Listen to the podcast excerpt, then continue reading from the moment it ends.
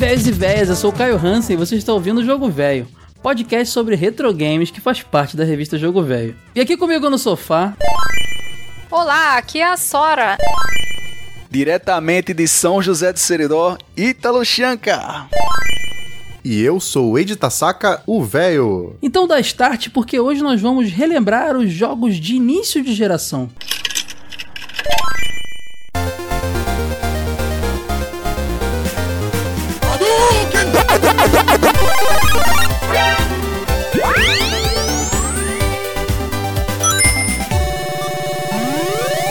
Jogo Velho Podcast.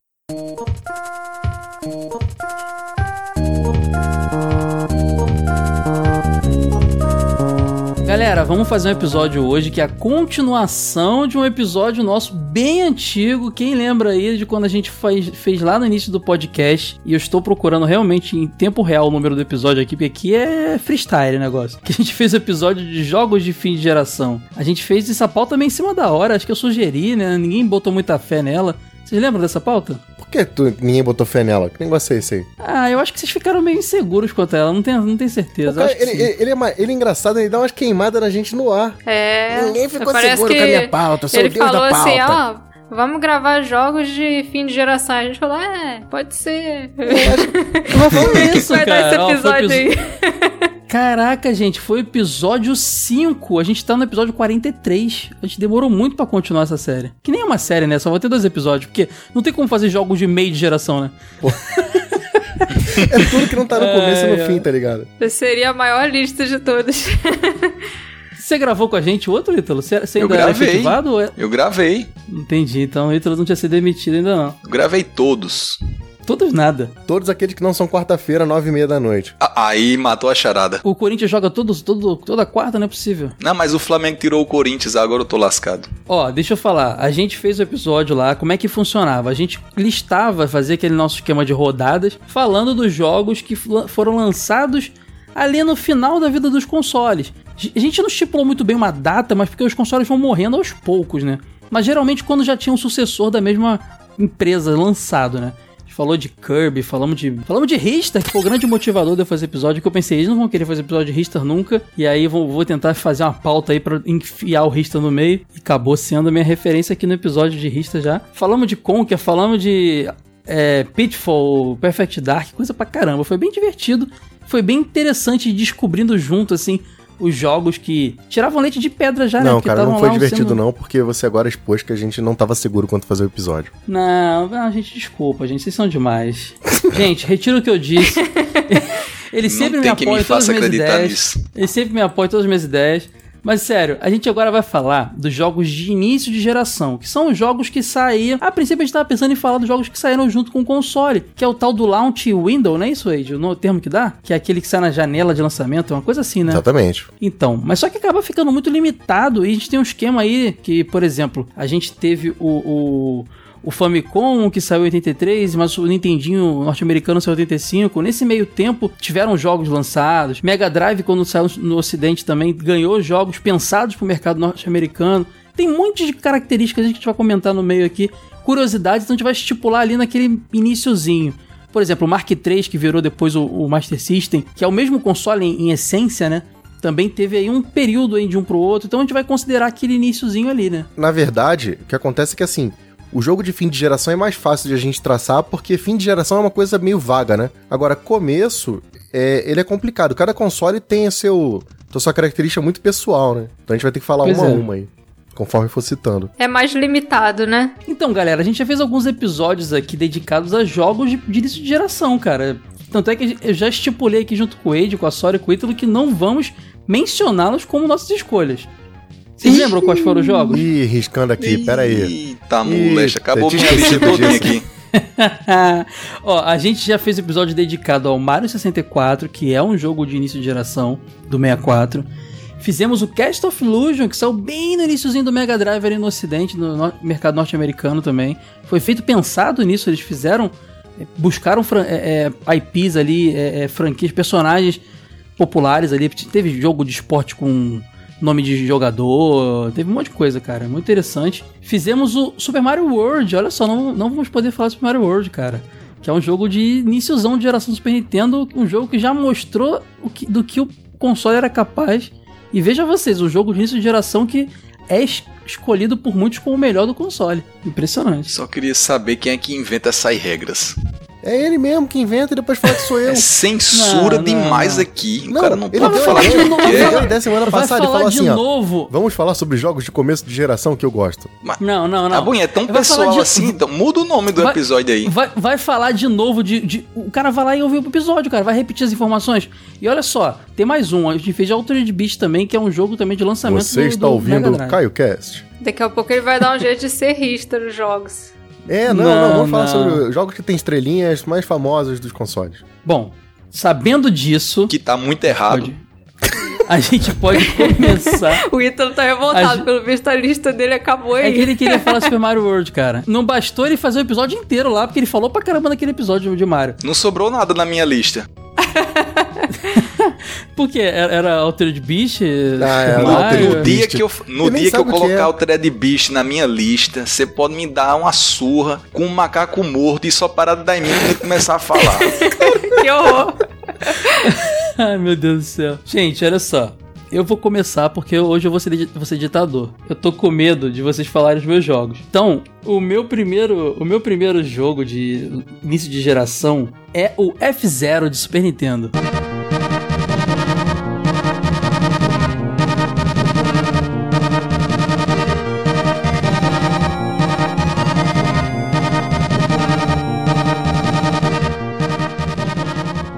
Cara, F0 foi jogo de, como a gente falou, launch window mesmo, cara. Jogo que saiu na- nos primeiros jogos do console. E ele era praticamente, né, Age e Sorry Ítalo, um jogo pra testar o, o- a potência do, do console junto com o Pilot Wings lá. Eu sentia meio que isso, mas era bom. Não era um jogo, não era uma demo, mas era um jogo meio nessa pegada, né? É, o F0, quando você joga assim pela primeira vez, dá um pouco essa impressão, né? Olha só como eu, eu consigo fazer o, mo- o Mode 7 aqui bonito. Parece que é 3D, ó a movimentação, ó que jogo rápido. Olha só. Pô, é meio que essa pegada aí, cara. É, totalmente isso. Se você imaginar que os jogos de corrida de antes eram bem mais simples, cara, e, e o efeito É. de rotação, você sente que é um lance diferente ali, que não é um sprite que tá renderizando na hora, que é a pista que tá rodando, É. sabe? Visualmente é realmente muito chamativo. Exatamente. Acho que como o Mega Drive chegou com uma pegada meio Blast Processing, sabe? Como é que é? É Blast Processing, né? É, mas não com esse tom aí ameaçador. Isso aí é um bandido falando. Veio com essa pegada tipo assim, caramba, processamento, jogo rápido, velocidade, bonito pra caramba. A Super Nintendo, tá bom aí meu jogo de corrida aí, que, que incrível. É, uma coisa assim que eu considero um diferencial também do F0 em relação a outros jogos de corrida, não a todos, porque até tinha alguns, mas a criação do universo ali dos personagens é tudo muito É marcante, demais. né? É porque não basta ser um jogo rápido, colorido e incrível. Tem que ser no futuro, no futuro no espaço com carros, com nave espacial praticamente. né? Sim, é, ele é super berez e tudo mais. Aí Tem- sabe o que é mais bizarro? Hoje em dia o Capitão Falcon ser mais lembrado por Super Smash Bros. do que pelo F0. Isso E é triste. disparado, é. Mas sabe por quê, né? A Nintendo gosta de reviver a, as suas. Ela não deixa a gente esquecer, na verdade, das suas IPs, cara. Às vezes tem coisa que a gente nem quer lembrar tanto assim, mas tá, ela mas aí precisa ela bota um colocar no negócio que nem tem mais a ver com a IP dela. Porque, por exemplo, o tema de F0... Não, F0 foi... Teve é, pista extra no Mario Kart 8 e participação no Smash. E cadê o F0 novo? Pois é. Mas só uma coisa, cara, é, é interessante pensar que esse jogo, que foi pensado, ao meu ver ali, eu não tenho informações concretas em nenhuma entrevista, mas muito mais pra mostrar a capacidade do Super Nintendo do que qualquer outra coisa, se tornou uma franquia aí que teve o F0X lá, o F0X lá de 64, que é muito bom, que quase foi um jogo de início de geração, saiu bem no iníciozinho ali. Quase, inclusive, que a Nintendo repete a dobradinha, hein? Porque no Super Nintendo tinha Super Mario World, tinha Pilot Wings e tinha F0, entre outros, né? O 64 tinha Pilot Wings e Mario 64. Se sai o F0X também... Pô, mas eu acho que é até meio proposital, sabia? Eu também acho que seja. Mas quase sai o F0X também ia ser incrível, cara. Ia ser... Mas, cara, a franquia continuou, cara. A gente teve. Teve o GX do 64, GameCube. GameCube. É, o Cube, né? É, que é mó jogaço também, pode querer. Acho que foi o último.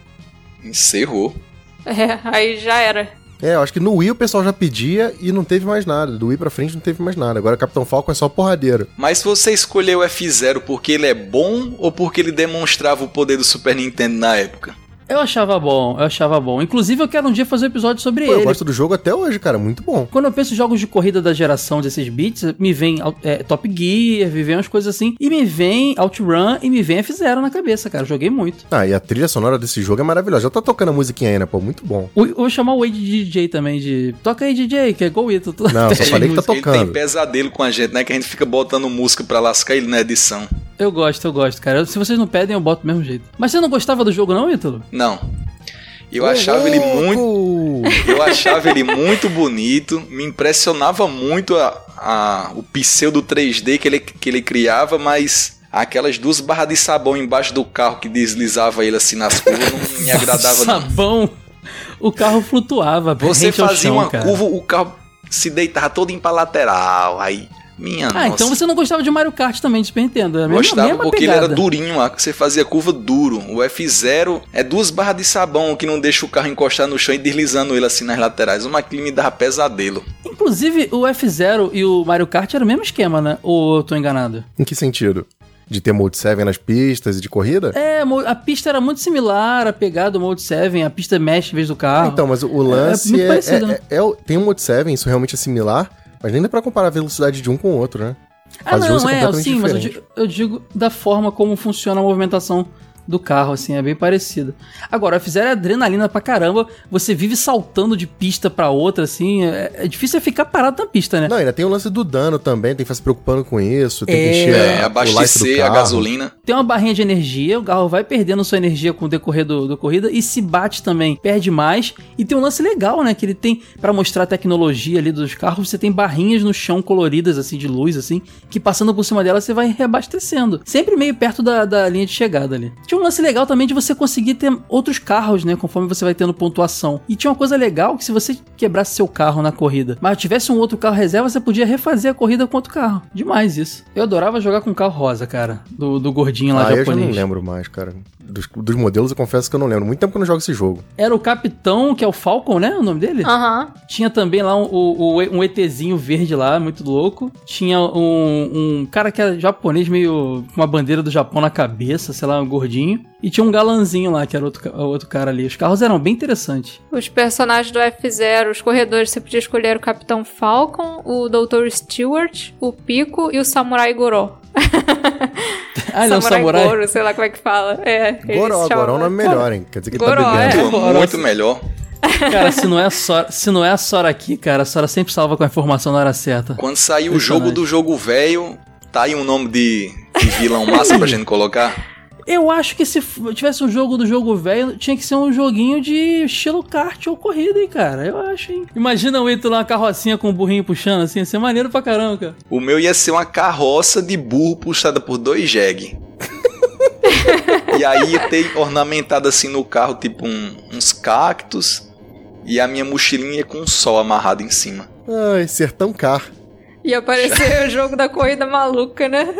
O da, so o da Sora ia ser um rabecão. Não, da Sora ia ser um caixão Carro. com roda, tá ligado? Um caixãozinho com roda. Com uma asa de Age morcego, ser- assim. Do Caio ia ser uma estrela, né? Ia ser um carro em forma de estrela. Claro, ia, ia é. ser esse. E Eide? Ia ser uma mangueira, ele comendo as folhas da mangueira pelada em cima. Oxi! Essa piada, essa piada já é velha, acho que o pessoal nem lembra mais. Melhor atualizar a piada do Wade aí. Quem viu nossa última live viu o Wa- o Wade Botiri. a gente já falou do Wade Honda, do Wade, Panda, episódio de pica-pau.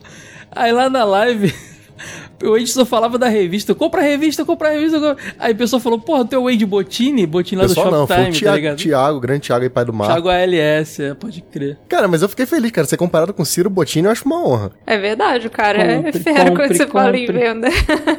Os caras já estão mandando mensagem pra gente aqui no inbox, dizendo, não, quando for gravar live, não chame ele, não. Ele fica só querendo vender aí revista.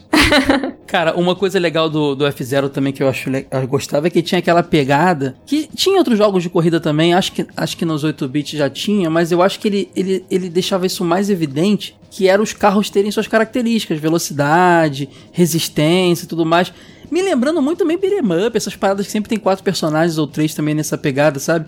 O carro do Falcon é o mais equilibrado e tal, achava demais. E as ligas, né? Você tinha a Light League, a Queen League e a King League e, as- e também tinha classificação ali, beginner e tal, pra deixar mais difícil ou mais fácil, assim. Muito legal, cara. Era bem completo. Pra um jogo que ia mostrar a capacidade do Eu console, o Mode mesmo. 7 e O tudo jogo mais. saiu no comecinho, assim, ele é bem, bem, bem feitinho, bem completinho. Ele saiu no dia do lançamento, né? Do Super Nintendo. Saiu. Sim, é sai- Lost saiu. Title tanto na, na janela americana quanto na japonesa. Não, e ele tem um lance legal, cara, que ele tem uma história. E é muito interessante a história do F-Zero, cara, é, que vem no manual, obviamente. Ele fala que no o jogo se passa em 2077, se eu não me Só um engano. instantinho. Eu tô com muita pena, cara. Agora eu entendi por que, que você quis ser ditador. Porra, tu estudou pra caralho pra falar desse jogo, né?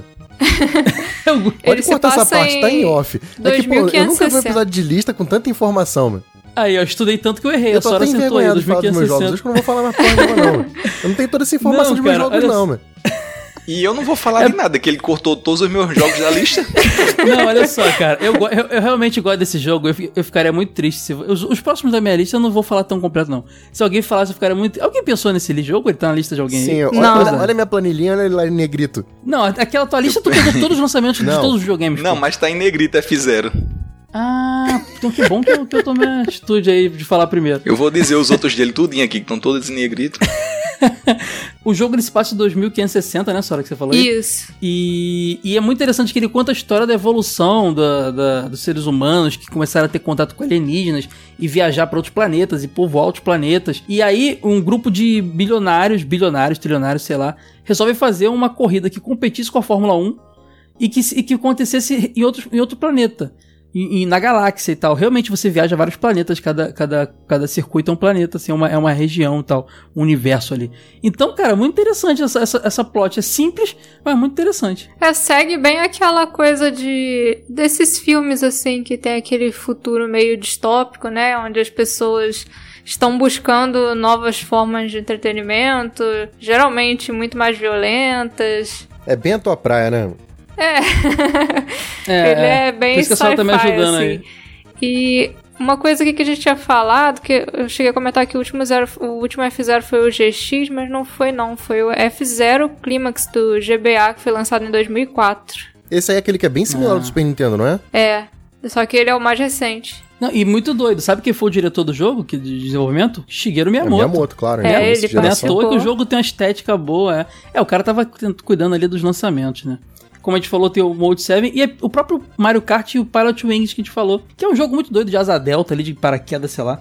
Mas que também pegava essa, essa onda do, do, do Mode 7 e ele foi lançado depois para Virtual Console do Wii, do Wii U, do 3DS. Como eu disse, a Nintendo tá sempre achando que a gente quer jogar os clássicos dela e empurrando pra gente. Esse caso aí eu, eu gosto. Sabe que outro jogo do Super Nintendo também tá no comecinho da geração, a gente já falou aqui? Qual? Final Fight. Final Fight já comecei em geração? Cara, saiu bem no ano de lançamento na- no Japão. Ah, fizemos episódio de Final Fight também. Fica a dica aí. Todos esses episódios que a gente comentou aqui, que a gente já fez, estão aqui no post, hein, galera. E sabe que jogo também, que a gente já falou, tá no começo de geração, e essa ditadura tirou da minha lista? Super Mario World.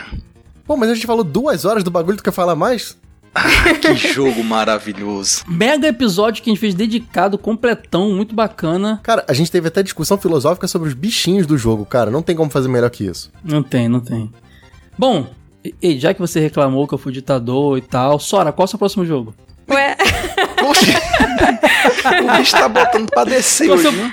qual o seu primeiro jogo, na real, né? o meu primeiro jogo, acho que talvez esteja na lista de outras pessoas, não sei, né? É o ActRaiser do Super Nintendo.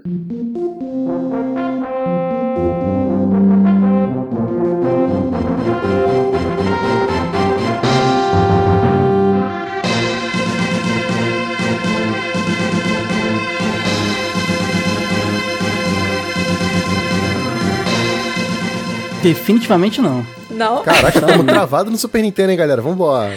Sim, essa primeira rodada talvez seja só Super Nintendo, né? Mas o ActRaiser, ele é um jogo muito, assim, interessante porque ele mistura é, plataforma com construção de cidade e uma temática religiosa, né? Você é um deus lá que perdeu os seus poderes, parece que o mundo foi dominado por uns deuses ruins e anos depois você desperta e tem que reconstruir a civilização ao mesmo tempo que luta contra os demônios que estão dominando tudo, né? E você vai lá construindo as civilizações, as pessoas começam a, a orar pra você, né? Vai fazendo uns templos. Ele tem começa com plataforma, aí depois você fica um tempão ali construindo a cidade pra chegar é, em umas áreas onde tem os monstros. Aí ali você enfrenta eles. Só que é um negócio muito assim. Foi até um pouco complicado quando eu joguei, porque eu não tinha domínio quase nenhum de inglês e teve que ser uma coisa meio no instinto, assim, quando eu joguei pela primeira vez, né? Agora não. Eu só conheci de nome, nunca nem pesquisei muito. De verdade Pô, esse mesmo. jogo é eu tô dando demais. nada aqui e é maneiríssimo, Ele é muito maneiro. cara. Tu não chegou a jogar no ActRaiser, Caio? Nunca, cara. Não, eu já tinha visto alguma coisa ou outra assim e sabia da existência, mas nunca tinha parado nem pra ver um gameplay. E que bonito o jogo, cara. E uma pegada maneira medievalzona, assim. Não, né? ActRaiser é a cara é. da Sora porque o jogo é cheio de caveira e coisa do demônio. E é que foi totalmente censurado, né? Ele foi censurado? Teve censura. Porque é religião, né? Ah, é, é jogo de japonês, né, cara? Japonês, a gente já falou isso aqui. O cristianismo, ele não, não ele é uma mitologia pra eles, não é a, a religião base deles lá. Então eles tratam como mitologia. Chega aqui a gente fica meio ofendido, né? A galera fica meio ofendida com as coisas e tem que adaptar. Tanto que na versão japonesa, o protagonista é chamado de Deus e o antagonista de Satã. Aí aqui na versão ocidental eles trocaram. Eles colocaram o protagonista como o mestre e o, ch- o chefão é o Tansra. Também se chama de Evil One, né? Que é o do mal. o bicho ruim, o cão. Se fosse um anime na manchete, eles iam deixar Deus e Satã tranquilamente, que a manchete era assim. O ActRaiser, cara, na mesma linha do F0, ele é um jogo feito pra mostrar todo o potencial do console, porque logo de cara, quando você começa o jogo, você vê o logo girando com o efeito do Mode 7. Que já era um negócio É, muito chocante, não é sprite, é o Hum, logo no girando. mapa também, né? Tem Quando no mapa, no mapa também, o mapa tem na hora que você tá rodava. voando no mapa. Outro lance bacana é efeito de parallax, que tem muito nos cenários. Os cenários são super bonitos, ele tem um parallax que é interessante. Tem uma, uma boss fight, eu não lembro agora de que fase é, que eu sei que ele tem uma lua no fundo e uma janela. E tipo, quando você pula, você vê o parallax vertical também, é bem interessante. O cenário, ele se move de uma forma diferente. Cara, são cenários bem interessantes e tem sprites grandes, cara. É um jogo bem interessante. Tem uma luta com o Centauro aqui na primeira fase, maneiríssimo o Centauro. E vou te falar uma coisa, realmente ele tem elementos de plataforma. Ele é quase que um... Imagine pegar um, um- tudo de um JRPG, mas transformar num plataforma. Cara, eu acho que ele tem cara de jogo de Mega Drive. Parece, é, mas parece aí que muito. tá. Mas dep- Sim, mas aí o traço dele é tão mangazão, animizão, fo- até Não, meio sim, é fofo, porque sabe? O, o Mega Drive sempre teve essa coisa do herói sprite grande que usa uma Aham, espada, aham. né? Não- É diferente do bichinho fofinho que eu imagino no Super Nintendo. Pois é, mas eu acho que eles pegam o conceito do Mega Drive e dão uma fofinizada no negócio também. Pô, na fofinizada tem, tem a porra do chefe, parece uma lacraia no inferno. velho. Não, mas eu achei bonitinho, cara. É bonitinho. Tem um, tem um anjinho, tem um anjinho bonitinho no jogo. Tem, na hora que você tá construindo a cidade, você controla, né, um anjinho. É, cara. Eu gostei. É, Realmente parece. Tem todos os elementos ali que típicos de um RPG, mas é uma plataforma. Inclusive com plataformas à la Sonic, né? Que é um, um- um- uma corda com um tronco, sabe? Umas coisas meio. Com cara de. Ah, sei lá. É, muito, é muito misturado. eu Bom, mas se tu demais. gostou Sora, desse obrigado. lance do anjinho, procura o ActRaiser 2, cara. Porque o 2 aí vira um anjo mesmo e o negócio é bem mais interessante. É, o Caramba, eu 2 gostei é... demais desse jogo. Eu que sou um- pesquisador de plataformas aí, que eu gosto de jogar o máximo possível, nunca me inter... Acho que por ser um jogo que eu já sabia da existência, eu não dei atenção. Quando é aquele jogo que a gente nunca viu, a gente fica mais curioso, né? Sora, obrigado, cara. Já, ganha- já valeu a gravação aqui. Ah, que bom. Demais. O 2, cara, o, o protagonista fica parecendo até o Conan, o bárbaro com uma asa nas costas. Aí é boladaço, cara. cara, demais, cara. Eu tô vendo aqui o jogo e tô pirando, cara. eu tentei jogar ele algumas vezes, mas não consegui porque eu tava esperando só os trechos de plataforma, né? Mas aquela parte que é com o anjinho no mapa, É legal, que cara. leva Parece todo um meio. lance de estratégia, aquilo ali não, não me pegou, não. Eu sofri demais, nem sabia o que fazia Então ali. joga o 2, cara, porque o 2 é realmente mais direto, é mais objetivo, é fase atrás de fase. Esse mapa tá me lembrando um pouco Age of Empires, assim, sabe? Sei lá, uma pegada meio. Como é que é o nome desse tipo de jogo que você tem que construir RTS. as coisas assim? RTS. é- Não é um RTS, tá longe de ser um. Mas tem umas coisinhas ali que me lembram. Nesse Pô, mapa, a pessoa faz o quê? Ele gerencia alguma coisa? Como é? Como é que funciona essa parte do mapa? Eu nunca consegui Você jogar aquilo. vai, você vai construindo uma civilização ali, pelo que eu me lembro. Você tem que conectar é, as pessoas. Você tem que ir construindo vila, essas coisas, né? E você vai conectando as pessoas numas. Tipo umas caverninhas assim, que é onde ficam os demônios, sabe? E a partir do momento que você chega ali, se você tem força suficiente pra enfrentar, você consegue entrar na fase. Tem tipo uns símbolos no Achei chão. bem moderno. Você tá ligado que esse jogo é da Enix, né? É da Enix. Por isso que tem essa pegada RPG. Mas olha que doideira. É, tem umas igrejas. Você é Deus, né? Então você faz Isso. chover, faz as coisas que você quiser. Tem umas igrejas que você entra, a pessoa reza pra você, cara. My É. Lord e tal. Você sela pesado. a- os esconderijos dos inimigos. É, orando mesmo, eles, eles chegam em volta do esconderijo, aí eles fazem um círculo, começam a rezar ali, aí conseguem selar os demônios. Ah, que demais. Você entra no templo, aí eles vêm rezando, My Master, não sei o que, pedindo pra fazer coisas. Por favor, faça tal coisa, estamos passando por dificuldade. Aí você vai lá e atende. Então você, tá, você é Deus atendendo as necessidades. Cara, que jogo Sim, doido, você mano. é Deus. E todos os inimigos do jogo são baseados em deuses, é, assim, de, de religiões verdadeiras. E não se limita só a cristianismo. Tem deus da mitologia grega, tem deus do hinduísmo. É muita maluquice. Vem que, mas eu entendo o Ítalo, cara, porque o jogo é muito menos plataforma e mais É. essa partezinha do mapa. É, você entendo, fica um é tempão ali nesse, nessa construção de cidade. Como se fosse um Sin City com plataforma no meio, né?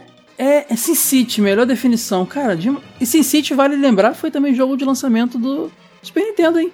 A versão de Super Nintendo saiu, que era um jogo de, de, de, de Macintosh, se não me engano, né? Famoso Macintosh. Saiu pro Super Nintendo a versão de Sin City também. Tem essa curiosidade aí, logo no lançamento do console. Mas olha que demais, cara. Eu tô apaixonado por esse jogo. Ele é muito diferentão, ele é muito criativo. Ele é difícil pra caramba. Demais. Eu, pelo menos, sofri muito pra zerar ele.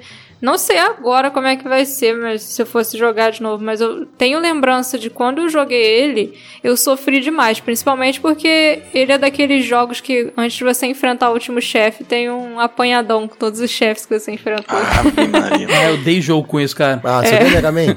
Cara, é muito chato, cara. Me lembra aí. A Capcom adora fazer isso, né? O jogo é bom, mas desanima. Esse nome, não sei por que me, me lembra. Me, me remetia a algum shmup, cara. Eu cresci falando Actraiser, mano. E eu cresci me benzendo toda a vida que eu vi esse jogo do cão aí.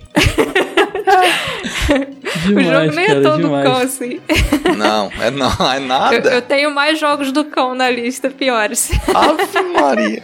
Bom, então, é, agora, depois de sacanear o Age botando a Sora no lugar, brincadeira, Age, tô zoando.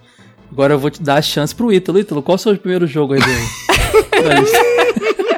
Nem vou rir disso. Toma, toma. Rapaz, é, É. o seguinte: como tá cheio de censura e tão querendo acanalhar, primeiro eu vou descrever meu jogo pra depois dizer o que é, porque aí você não vai cortar. ah, ele, ele sempre gosta de preservar as coisas. Porque se eu disser o nome do jogo agora, se eu disser pra você Super Mario World, aí você já me corta. Então eu vou descrever o meu jogo e você vai ter que deixar passar. Mas em, em qual office saiu esse Super Mario World? Qual office? Não, não, não vai ser Super Mario World não. O meu jogo é um clássico do 3D. Ele saiu Hum. nos primeiros meses ali do Nintendo 64. Ele ajudou a transformar e popularizar o 3D, a, a mostrar. Mario 64 já Não, teve Mario episódio, você sabe. 64. né? não me que é. corta, não me corta. Agora eu quero adivinhar. Não. Ele, O 64 teve dois jogos, Pilot Wings e Mario 64. Quero Não, ver não- como vai ser isso aí. não, não. Não atrapalhe, não. Existiam experiências anteriores com essa tentativa de criar ambientes 3D antes dele, mas como experiência pessoal, ele foi um dos primeiros jogos 3D que eu vi que realmente me impressionavam. Você via na água a- o Ah, reflexo, acertei. os efeitos das ondinhas. E o primeiro título desse jogo saiu para Super Nintendo. Ele É, já causou impacto na Ah, época. não. Mas o 3D dele ainda era muito rústico. Só que quando ele saiu pro Nintendo 64, com os personagens com dublagem, o jogo completamente 3D e o uso do Rumble Pack pro controle tremer, meu amigo Star Fox 64 era sucesso.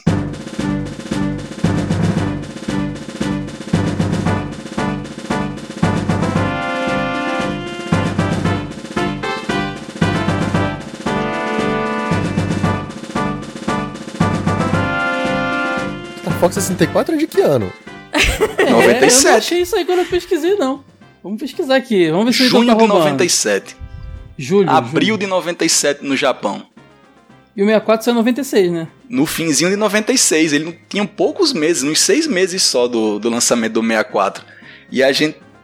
A gente É tinha. a gente, aceitar. tinha é jogado o, o primeiro Star Fox com aqueles gráficos 3D, né, que o Super Nintendo era capaz de fazer na época e o próprio Miyamoto disse que não era ainda aquilo que eles estavam em mente. E quando saiu o 64 com aquele Star Fox 64, meu amigo, aquilo ali era de explodir cabeças. Pô, é quase um ano depois, hein?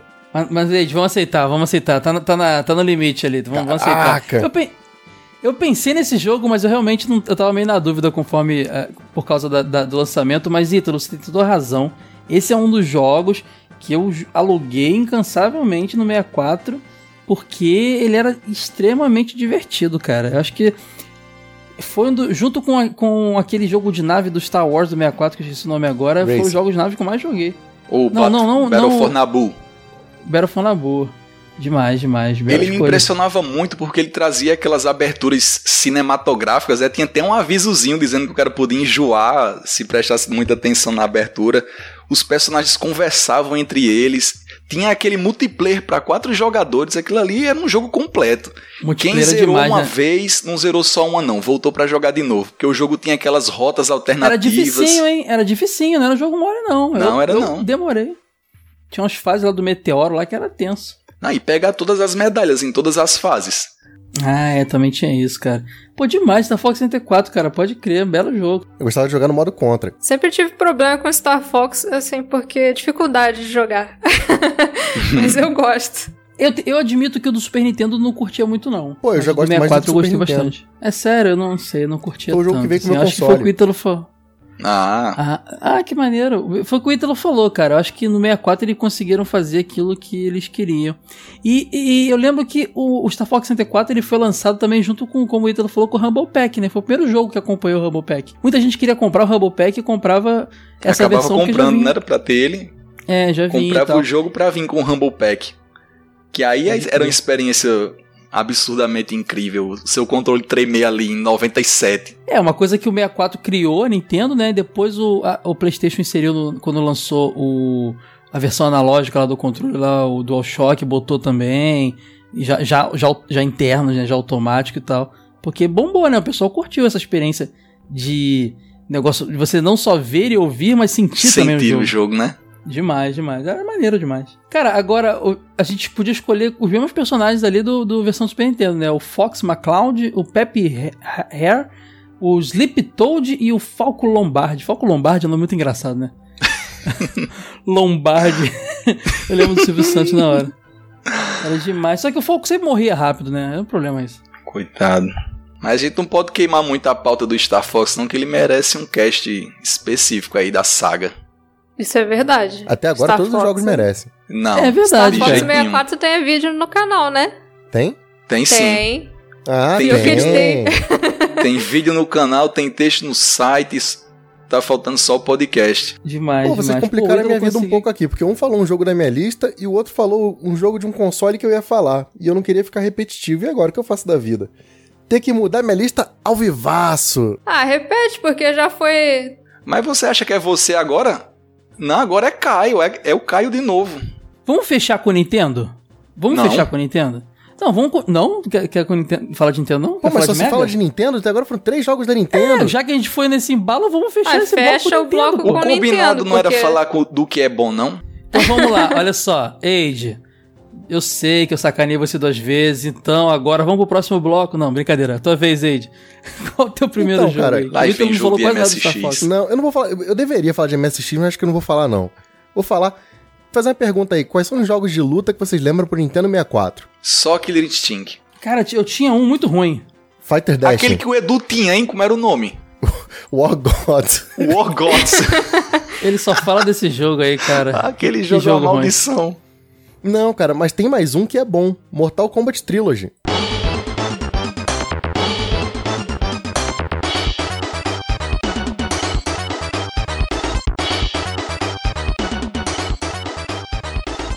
Ah, verdade. Saiu no, no ano do lançamento do 64? 96. O Killer Instinct também é de 96, na verdade. Os dois melhores jogos de luta do console são do ano de lançamento. E Eu únicos, comentei quase. no episódio que a gente gravou lá no Zoneando do Tiagão lá, quando a gente, no final, acho que ele pergunta pra gente qual o nosso Mortal Kombat favorito. Foi uma coisa dessa, né? Eu acho que você falou Ultimate, não foi? Não, você falou o 1, o 2, né, Wade? O 2. Eu falei o Trilogy, que eu achava que o Trilogy ele englobava tudo ali que tinha rolado antes, tinha personagem pra caramba, era bem interessante. Pode crer, cara, demais. Só era bem ruim jogar no controle do 64, mas era legal. Ah, mas era o que eu tinha. E o, lance do Trilogy, cara, é que é como você falou, é aquela coisa, caraca, estão todos em um. Isso era uma proposta muito sedutora, cara. Acima até da Era. qualidade pessoal do jogo, que era o Mortal Kombat 3 requentado, né? Não, e sabe o que acontecia? É, eu, pelo menos, quando conheci o, o, o jogo, já tinha saído também o Mortal Kombat 4. Que era um mal executado, era um 3D que a gente não tava afim de Ah, jogar. tacar pedra o nos outros não é maneiro, né, cara? É, e o Trilogy re- mantinha o, o clássico, né, cara? E melhorado, porque estava no console melhor. Então, isso fazia ser o meu favorito ali da, da época. Não, um lance que me seduzia muito era aquela possibilidade, por exemplo, você vai botar o Raiden, e você bota o Raiden do Mortal 2 ou o Raiden do Mortal 1, cara. Sabe, tem Era versões diferentes. Poder jogar com os chefes também era um negócio que era... Porque nos outros você fazia isso com dica, então nesse tava todo mundo lá. Cara, era uma loucura. É, o- é o Armageddon da nossa geração. Ele praticamente unia todos os jogos em um só, né? Eu, eu lembro de uma coletânea do Street Fighter que tinha um negócio assim também, só não tô lembrando o nome dela agora. Ah, Do- teve o Hyper Street Fighter 2 de fliperama, que você podia escolher qual versão do personagem você queria, desde a primeira até o, o, su- o Turbo X. É, né? Era do Fliperama. Eu, eu lembro de uma coletânea assim no PlayStation, não teve, não? Teve, ela- ela- esse jogo teve versão pra Play 2, se eu não me engano. Acho que pra Ah. Play 1 também, mas que eu lembro Play 2. Só, só um comentário aí, de quando você falou dos jogos de, meia- de luta do 64, me veio na cabeça um que eu tenho aqui, o cartucho. Clay Fighters. Não, esse é legalzinho, divertido, é o Deadly Art, cara. Já viu esse jogo? Ah, tô ligado qual é. Mas é, é genericaço, é muito ruim, cara. Eu achei que você tava falando. O Fighter's Destiny também é outro que eu tenho aqui, que é puta, é muito ruim, mano. A ideia é boa, mas o jogo é bem sofrido. Esse, esse Deadly Arts é muito genérico, cara. Tipo assim, é, é o cara, é o, é o, é o, é o personagem de beat'em up padrão lá como personagem principal, é bem zoado. Sabe qual que é o lance? É que quando você vê um jogo tipo Mortal Kombat saindo no ano de lançamento do console, tu pensa, caraca, se tem Mortal, vai ter Street, vai ter The King, meu Deus, vai ser o Deus nos acuda. Não, só teve isso. É, no máximo Killer Instinct, né? É que saiu quase junto, é do mesmo ano. É, o Mortal Kombat Trilogy, ele é só pra Playstation também, né? Então, assim, é... Saiu, tem pegou diferença o entre 64 versões, mas é bem pouco. Cada, É, cada é. videogame desse tem personagens exclusivos, né? A versão do 64, do PS1. Não, o que eu lembro que mudava é que era no, no PlayStation e no, no 64 mudava o sexo do Chameleon. Se eu não me engano, acho que no 64 era mulher e no PlayStation era homem. Ah, maneiro, pode Que louco. Uma coisa que eu acho muito interessante nesse jogo é que se você parar pra pensar em toda a biblioteca do Nintendo 64, você raramente encontra jogos 2D. Exatamente. Principalmente com esse visual aí do, do Mortal Kombat. É quase um jogo único ali. Sabe qual outro jogo que, era nesse esquema também? Mythology Sub-Zero. Que eu alugava muito também, não sei porquê, acho que eu gostava de sofrer. Ah, É, mas o do pode 64 tinha uma desvantagem muito grande que não tinha os Mas o filmes. Mythology Sub-Zero tinha coisa 3D, não tinha? As fases não Tinha, eram porque... 3D? E o personagem era 2D, tipo esse É, digitalizado era aí do 2D, Mortal Kombat. É. É, é verdade. E os vídeos ainda 3D. eram com pessoas, né? só que no 64 não tinha vídeo. No 64 não tinha. Mesmo esquema do Homem-Aranha que tem pra PlayStation e também tem pro 64. No, tem os videozinhos no PlayStation. No 64 aparece uma imagem e um bal- uns balãozinhos tipo quadrinhos, né? Ah, tipo Tá. Resident Bem Evil no- também, né? Pois é. É, cara, botar vídeo no cartuchinho do 64 era furada. A Nintendo sofreu muito por causa disso, cara. Não tem jeito. É, perdeu o Final Fantasy justamente por isso. Pois é. Pô, bem lembrado aí, Mortal Boa Kombat escolha. Trilogy. Boa escolha aí. Inesperada, hein? O pessoal tá pensando mais aqui no, nos jogos exclusivos, de, de, third de, de first party e tal. É legal ter vindo o Mortal É Kombat aí. provavelmente um dos melhores jogos de luta do videogame, né? Do Do 64? 64? Sim. Ah, Killer Instinct, Ah, Gold é muito bom. Eu acho. É, Killer então, Instinct Gold é muito bom. É que o Killer Instinct Gold tem um negócio de ser novidade, né, cara? Porque era a versão do 2. Então acho que foi o único porte pra console, mas o Mortal Trilogy também é muito bom. Tá pau a pau ali, eu acho. É, eu gostava muito de Killer Instinct Gold, cara. Muito mesmo. Achava muito bem executado. É, Cara, é um jogo que eu nunca mais joguei, cara. Tenho até medo de jogar e achar ruim, porque era demais, os personagens eram Ele é bonzão, até hoje. É, hoje em dia, vendo ele, não me agrada muito o visual, não, mas. É porque ele é bom de jogar, aquela jogabilidade de emendar É combos um porque no ele é de combo, é. Jogo É. combeiro. Então, confesso que só sei jogar bem. com o Cinder, sabe? Aquela parada que vai botando pra frente, apertando Ou soco. seja, apelação infeliz, né? É, nunca fui muito bom em Killer Instinct, não, confesso. Isso aí é a fraqueza minha mesmo. Era pra gente ter jogado ele, não era naquela BGS que eu apanhei de você em todos os jogos de luta? Se tivesse jogado, você talvez tivesse ganho. Trauma, perdi é, tudo, galera. perdi em The King of Fighter, perdi em Street Fighter, perdi em Street Fighter de rodoviária. Nunca mais. É só Boa, falar Age, que boa. foi a euforia de estar na BGS, Ítalo. É, mas quando eu, eu era tão feliz, aí caí na lábia do japonês aí. Vamos jogar ali no fliperama. Nun- nem fliperama eu jogo, que nunca teve aqui. Foi só pra levar surra. Muito bom, muito bom. Boa, Ed, boa escolha. Vamos pra próxima rodada agora.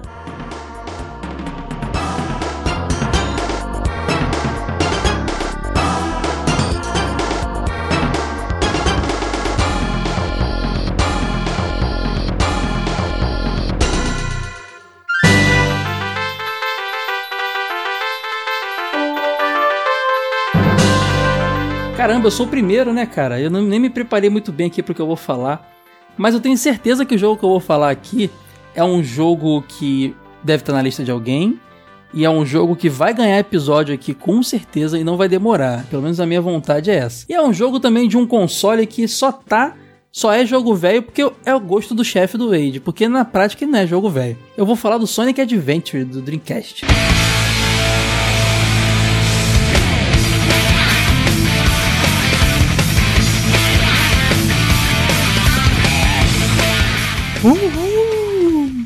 Puta, pode crer, podia estar na minha lista isso aí, né, cara?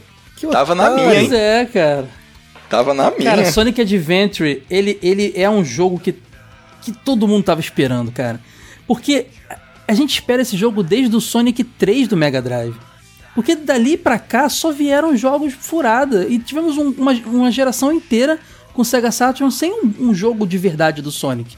Tem o Sonic R e tem o Sonic 3D Blast lá, um pouco mais bonito que o do Mega, mas não teve um jogo de verdade do Sonic dentro da, da, da linha cronológica e tudo mais. E o Sonic Adventure era muito aguardado. E, poxa, o Dreamcast não só veio com ele, como vinha um CDzinho demo no Dreamcast, como também no PlayStation tinha, que era a fase da baleia lá, a primeira do Sonic, cara. Era realmente o jogo pra mostrar o console e a capacidade dele. E, cara, antes de vocês começarem a falar comigo, quem não pirou na cena da baleia, cara, do Sonic? É muito Sonic maneiro. Adventure é lindo demais. Eu lembro que eu, eu- meu amigo comprou o Dreamcast na época, eu devia ter um PlayStation, já tinha abandonado o 64. E eu vi ele jogando, eu falei, meu Deus do céu, cara. Quase que eu pego meu PlayStation e jogo pela janela, cara. Que jogo maravilhoso, fiquei E é impressionado. bonita até hoje essa cena aí. Até hoje, cara. Ele, ele trouxe algumas coisas pro Sonic que se tornaram comuns e até evoluíram pra coisas ruins. A interação com seres humanos, aquele lance de você ter. Que sempre me incomodou muito do Sonic ter uns hubs antes das fases. O Sonic magricelo, só isso já incomodava muito. É, ele, ele veio. Mas ó, mas ele veio. Quando ele veio nesse estilão, tanto é que hoje no Sonic Generation, por exemplo, a gente tem o crossover dos dois Sonics, né? Do gordinho barrigudinho e do comprido magricelo. É. Aquela capa do Sonic do Dreamcast da Adventure, que era um Sonic meio fazendo um, um círculo, sabe? Ele parecia o aquilo é símbolo maneiro do- mesmo. aquela Aquela imagem virou icônica, cara. E, cara, o lance dele tá num hubzinho, tendo que interagir com as coisas pra poder ir pras fases em si, era um pouco ruim porque ele anda rápido. Então, às vezes você quer conversar com o personagem, assim, bate Passava nas paredes, direto, né? assim. Pode crer. Caraca, É, pode cara, crer. e eu achava que o Sonic tinha que, não, tinha que ter um botão pra andar devagar, sabe? Tipo, caminhar, sabe? Segure o B e ande, ele vai caminhar. Tinha que ter essa parada. Não, não tinha no Dreamcast. Mas de resto, assim, cara, eu acho que eles tra- conseguiram transpor o conceito de velocidade do Sonic pro 3D muito bem. A fase da baleia já é incrível. Esse foi o primeiro jogo principal do Sonic aí pro 3D, né? Sim, exatamente, porque ia ter pro Saturn e não rolou. Sabe qual que é o lance que me choca? Não é nem a fase da baleia. Você lembra que no começo do Sonic 3 você tem aquela fase lá, a Scap, que o Sonic desce tipo de skatezinho na montanha de neve? E tem exatamente sim. isso no Sonic Adventure, cara. Só que muito mais maneiro, né? Porque é meio que quase é, é uma terceira pessoa, né? Isso me lembra também o início do Sonic Adventure 2, dando um pulinho aqui também, que é na, no, no, meu no Deus skate do céu, ali, que lá. parada maravilhosa. Esse- A música é boa, Eles nossa, melhoraram. adoro. Nossa, e aquele caminhão que aparece, que horror. Pode crer, cara. Ô, Sora, só uma curiosidade. Teve o Sonic R, cara, que é um Sonic de corrida, que apesar de não ser um, jo- um jogo tradicional, ele tava 3Dzão já, no Sega Saturn. Porque o 3D Blast lá, o 3D Blast, ele é um jogo que não é 3D de verdade, né? É, não, é Ele isométrico, né? É, pois é. Só tem uma lance de você poder andar, mas o, o Sonic R já era 3D. Mas é aquele lance, é um jogo de corrida, É, mas de é de corrida, corrida, né? Corrida e é andando. estranho também, né, cara? Não é um jogo Ele é de estranhaço, plataforma. estranhaço. É. Mas aí, se você for pensar assim, o Sonic já tinha entrado no mundo 3D nesse jogo. E era um jogo muito bonito, né? Já mostrava o diferencial do Dreamcast na época. Porque era Nossa, muito, demais. muito, muito, muito mais bem produzido que os jogos do 64, por exemplo. As texturas dos personagens é tudo bem encaixadinho, não era tão quadrado, já tinha. Era um pouquinho mais arredondado. Você via que o personagem tinha peso. O cenário, aquele mundão aberto, era um mundo semi-aberto, não era esse Sonic aí na época. Então, não tinha... eu não acho tão aberto. A crítica que eu tenho, na verdade, do Sonic em 3D é que, como ele é um personagem muito rápido, se você faz um jogo muito aberto, é difícil você conseguir controlar. Então, É tanto que eu falei, Adventure quanto Adventure fica 2, batendo ele nas quase paredes. sempre é meio scriptado, tem coisa que é meio que quase on rail, sabe? Tem que seguir um É, caminho verdade. muito pré-determinado, senão você se Você perde. pode até um pouquinho mais pro lado, mas você vai ter que seguir aquela reta ali que tá determinada. É, Pode porque se ser você for um pouquinho mais pro lado, você cai da pista. Geralmente ele bota caminhos que são bem estreitos, assim. E tanto é que tem muita coisa que é tipo tubo fechado, que é pra você não morrer, porque senão você ia ficar morrendo toda hora. Mas eu achei importante ele ser assim, Age, porque sabe por quê? Ele já tava apresentando a gente pro universo 3D, no, o Sonic, mas ainda tinha muita referência do Sonic 2D. É, então, eu nem acho que é crítica, é característica mesmo, que ficou marcado. né? É, eu, eu acho que foi importante ele ser assim, hoje ele tá cada vez mais abertão, né? Mas foi importante ele ser assim, eu achei importante esse negócio. O Ítalo falou uma coisa interessante, né? Que realmente ele tinha um 3D mais bonito, né? Até porque a geração à frente, apesar do Dreamcast ter saído bem antes dos outros consoles da geração, Ah, mas é Tem quatro, textura quatro, e três tal. anos depois do 64, né? Dois, três anos depois. É, nem é tanto, né? Mas tem textura e tal, tem um hardware mais parrudo, mas eu ainda acho que, quesito plataforma 3D, o Mario 64 e os jogos da Rare e tudo mais mandou melhor, cara. Ah, não, sem dúvida, sem dúvida. Entendeu? Eu acho que o Sonic inovou em muitas outras coisas. Ele fez sucesso porque é um personagem carismático, finalmente tendo seu jogo. E naquela época temos que lembrar, né? Por que, que o Sega Saturn perdeu, se ferrou? Ele era ótimo pra rodar jogos é, 2D, mas ele. O PlayStation ditou regras que era a onda do 3D. Então todo mundo queria ver o Sonic no mundo 3D de verdade. Então por isso que ele fez sucesso. Mas eu, se tivesse que pôr na balança, e fica até ruim, porque geralmente eu sou um cara que valoriza a SEGA, né? Porque a SEGA fica meio de lado. Mas eu acho que o, o Mario 64 dá de 10 a 0 no Sonic Adventure. Já que você falou de, do Saturn e de jogo 2D, Caio, posso só dar uma roubada Hum. aqui pra abrir um parêntese? Ba- Manda ver. Aquele Asta, o que eu falo pra você que é um jogo maravilhoso de Saturn, ele é de começo Uhum. de geração. Ele é do ano de lançamento do Saturn, de 94. Putz, eu pensei em, em- em ver ele, cara, mas eu achava que tinha outros jogos que eu podia falar mais. Já fica até uma menção rosa aqui antes. Esse Astal, gente, 94 é um jogo não, 95 muito... assim, comecinho, de- acho que é bem no comecinho do- da geração. É, tá, já tá. É Já muito ah, não, mas é bonito, muito é. comecinho, cara, vale a pena. É um plataforma lindo, 2D, mas um 2D bonito, assim, quase tão bonito quanto o Rista. Não, mentira, mas mais bonito é o Knuckles. Chaotix Mas, assim, bem feito. Exatamente, cara. Um personagem carismático pra caramba. O jogo tem uns videozinhos lindos por causa do CD e tal, uma pegada meio anime né, e tal. É muito legal, cara. Eu acho esse Aston Teria sido tão, tão bem mais maneiro se o Saturno tivesse apostado mais nessa pegada aí, né? Mas o que mandava na época era 3D, né? É, a Sony, a Sony obrigou o Saturn a seguir um outro caminho, né? Ah, obrigou. É, o pessoal começou a querer isso, né, cara? Era, hoje em dia, no, no- a onda não é, não é o, o Battle Royale. Então, cara, a onda era jogo 3D, cara. Então, assim, que- os jogos que envelheceram bem foram os Mega Man X do Saturn, que são maravilhosos. Castlevania do Saturn é legal, do Saturn é legal. Os jogos de luta, cara, nenhum console na época, e se bobear, até o Dreamcast sair, conseguia reproduzir tão bem os jogos de luta da Capcom, da SNK, é, é, entendeu? Os arcades. Então, assim, mas o pessoal queria lançar jogo 3D porque a Sony fazia um 3D muito bom. Lembrando que o Virtua Fighter saiu pro Sega Saturn, Também é começo de geração. é, de pouco tempo saiu um outro jogo aí, cara, pro, pro PlayStation de início de geração, que eu esqueci agora qual é, cara, de luta. Battle Arena Toshinden. Exatamente, Toshiden, que tinha textura. O, o, o, o Virtua Fighter que tinha, sei lá, meses de diferença, era um, era um polígonozão sem textura. O Toshiden vem com textura, cara. Maneiro era o, o, o minigame desse Sonic Adventure que você jogava com o memory card. Perdia horas e horas e horas com ele. É, você tinha um personagemzinho lá que eu esqueci o nome, cara. é- Era o Chaos, O os Chaos, é. né? Você tratava igual um Tamagotchi, né, cara? Você Era. podia tirar. Era um porque tinha o- vi- dentro do jogo. O VMU, cara, que é o, o memory card do, do Dreamcast, ele tinha uma telinha. Aí você conseguia usar até como segunda tela. Eu lembro de estar jogando.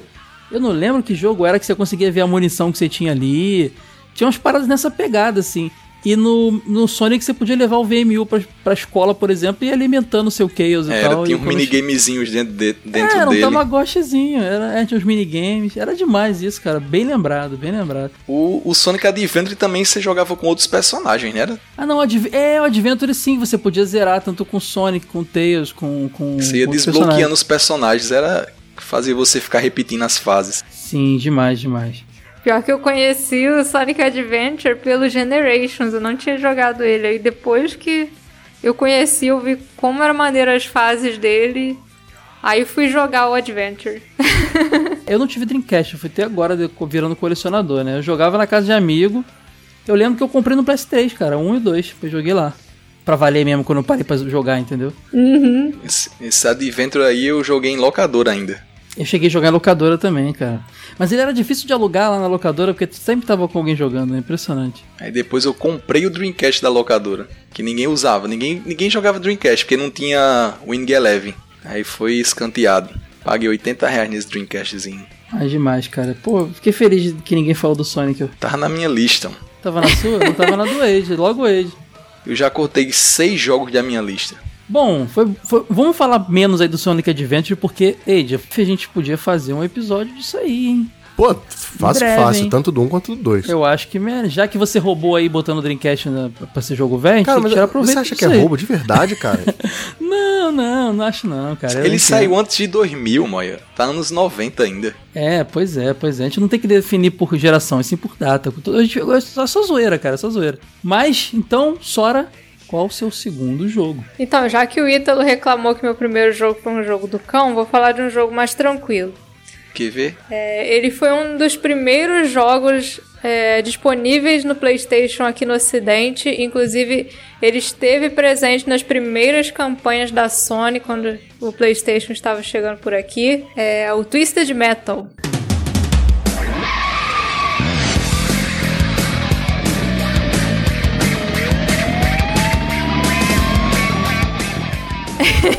Joguinho do palhacinho. maracutaia. palhacinho Eu não esperava isso, Sora.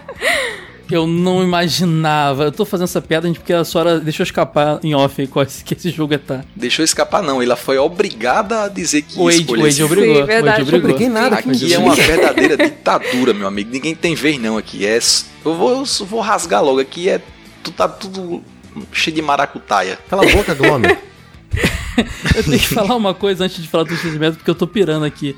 Eu não lembrava disso, tô vendo ainda vídeo do Sonic Adventure aqui, que tinha um pinball do Knight dentro do jogo, cara. E tu ia pra fase do Knight, cara.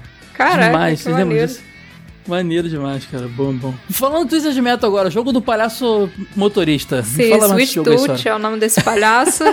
Esse jogo é, é um combate de veículos, né? Você dirige em várias pistas diferentes, escolhe um personagem, sempre pessoas, é, como é que eu posso dizer, obscuras. pessoas que não são do bem.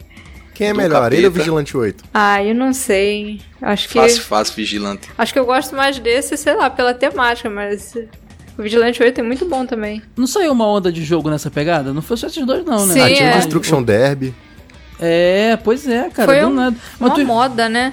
E o Twisted É, jogo Metal, ele era maneiro que ele tinha muitos personagens e eram todos pessoas, né? Ele era igual o Carmageddon. Os personagens, eles tinham a fotinha deles. Os finais eram vídeos mesmo, sabe? Com pessoas, não era 3D. É disso que tu quer falar, tu quer falar de Carmageddon. Agora eu entendi tua intenção, tu quer falar de maldade. Sora, a gente é muito, era muito diferente nessa, nessa época, Sora. Porque eu lembro que esses jogos muito mais adultos, assim, não me enchiam os olhos. Eu Não, queria e ela é mais nova que a gente, Soniczinho. Pois é, cara. E ela queria a Sora ver criança queria coisa, jogar coisa Carro- do demônio. carro atropelando velhinha, cara. Que doideira, Sora. Tem que, tem, tem que ver isso aí, Sora. Tem que fazer uma análise aí que... Muito doido, cara. Ah, mas o, o Caio que gosta das coisas mais obscuras. Eu só gosto nos jogos só. Eu gosto de coisas obscuras? Sim. Você que é gótica, eu não sou. Não, o Kai era emo. Ele gosta de Eu coisa só era emo. obscura. Eu gostava de, de, de coisas felizes. De coração, roupa Não, colorida. mentira, o emo é triste também. Emo Mas é você que é triste, gótico, é. cara. Emo é triste, é triste. Mas o gótico não só é triste, ele Pô, eu ouvia vai metal gótico, mas eu não gostava das coisas do mal e do- da Sora, não. mano. Eu jogo não mano. vinho. Ei, a gente tá rindo porque tua voz ficou muito engraçada, mano. Ficou metalizadona. Ah, eu vi. A, a minha barrinha ficou vermelha, eu vi que deve ter ficado um lixo. Mas, cara, demais, Sora. Eu gostava do carrinho dele lá que tinha uma cabeça de palhaço em cima, assim. Isso. Parecia um carro que vendia sorvete americano, né? É o Sweet Tooth. É eu um dos... Todo mundo aí tinha cara de personagens saídos de filmes de terror, né? Então, aquele carro de palhaço que sequestra Era, criança no, é era o nos clássico. outros que tinha um, um cara assim que.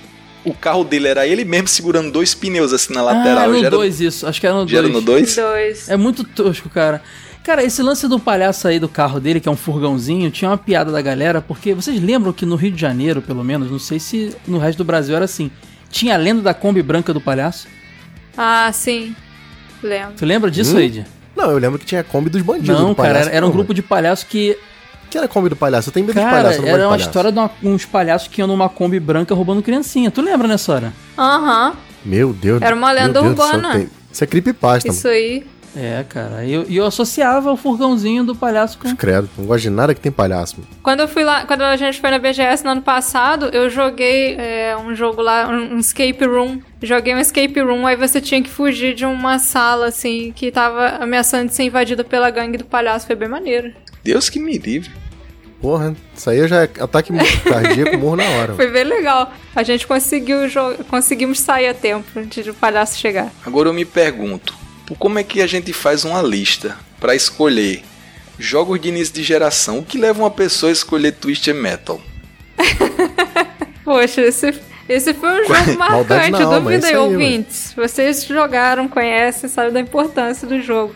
E esse jogo ele não foi é, um marco só pro PlayStation. Ele ganhou uma versão de PC que foi usado para mostrar o novo acelerador gráfico lá da Nvidia, o NV1, no Windows 95. Ou seja, o jogo foi feito para demonstrar o, o poder de uma coisa de PC. Imagina no PlayStation. Poder da maldade. Mas, mas Sora, de que ano ele é? De que ano ele é? Tô achando estranho isso aí. Tô quero vetar você aí. O ano dele, 95. Ele foi um dos É, primeiros um- jogos é. do PlayStation no Ocidente. É, É.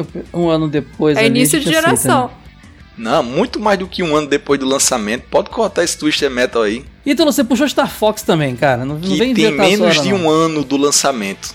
Ué, mas esse não tem tanto tempo. Você tá falando do lançamento do PlayStation no Japão, né? É, 93. Ah, Sim, é 93, mas vê verdade, quando foi ele chegou no 96. Ocidente. É, é, Aqui não, em casa chegou em 2000. Não, Ítalo, ela falou do Ocidente, não do Seridó. É o FIFA Já- Ela falou do Ocidente, não do Seridó. o Bomba Pet já, Campeonato Brasileiro 2000. Cara, sa saiu o Bomba Pet atualizado esses dias, cara. Copa América, vocês viram isso, cara? Tem International Maravilhoso. Superstar Soccer da Copa América. Tem, cara. Muito Tem bom, mesmo? cara, muito bom. Eu Cara, não A narração, a narração é, é de Kleber Machado. No internet não tem narra- narração? Tem. É, como Procura é aí. isso? Gol, gol, gol. Ele Não, fala, ele forte fala- bomba, meu amigo. A que nível É, chegaram os mods, né? Ele diz assim, adivinha de quem? então, mas não pode ser no Super Nintendo, né, Por que chefe? não? Tem voz não no Super Nintendo? Pô, duvido que tenha. Se tiver adivinha de quem no Super Nintendo, eu compro esse jogo Procura na aí, hora. homem. Eu Bota queria ver a narração na, na Apollo Game lá. Na, na vozinha da Apollo Game lá, depois. Muito bom, tu, Twisted Metal aí, o jogo demoníaco da Sora. Agora é a vez do Ítalo. Qual o seu segundo jogo, Ítalo? Alô? Meu segundo jogo... Ah, tá. Demorou, tá seria- procurando no papel aí. Não, meu segundo jogo seria Super Mario 64. Foi cortado. Meu jogo... Meu outro jogo... A lista dele era Mario Meu mesmo. outro jogo E é da tão lista... óbvio que a gente não vai falar de jogo que a gente já fez episódio completo, né, cara? Só ele mesmo. Só fazer uma correção aqui rapidinho, que o primeiro Twisted Metal, apesar de ter pessoas interpretando os personagens, ainda não tinha vídeo, não. Só a partir do segundo. Ah, mas a maldade tá lá, é o que importa. Sim. Aí eu pensei, né? Eu vou colocar na minha lista aqui um jogo que eu gosto. Mario World, vetado. Mario 64, vetado. Super Mario Bros, vetado. Vou falar de quê? Não, cara, Mario Bros pode Mario falar. Bros, não. É, pode falar dele. Eu não vetei, não. Não tem episódio dele. Um dia vai Mas ter. não vai ter? Ah, um dia, mas aí vai ter Sonic Adventure, vai ter. Só não, Sei só não lá. sei se vai Escolha ter surpresa, essa nem é a do Ítalo. Vamos falar de Super Mario Bros, pô. Super Não. Mario Bros. Vamos pra minha escolha. Ah, tá um cara egocêntrico. A minha escolha é de um jogo do Game Boy Advance, para a alegria dos fãs de portáteis desse podcast. Pô, eu preferi falar do Mario Bros. Tá vendo? Ai, que safadeza, mano. O meu jogo de início de geração é Castlevania Circle of the Moon.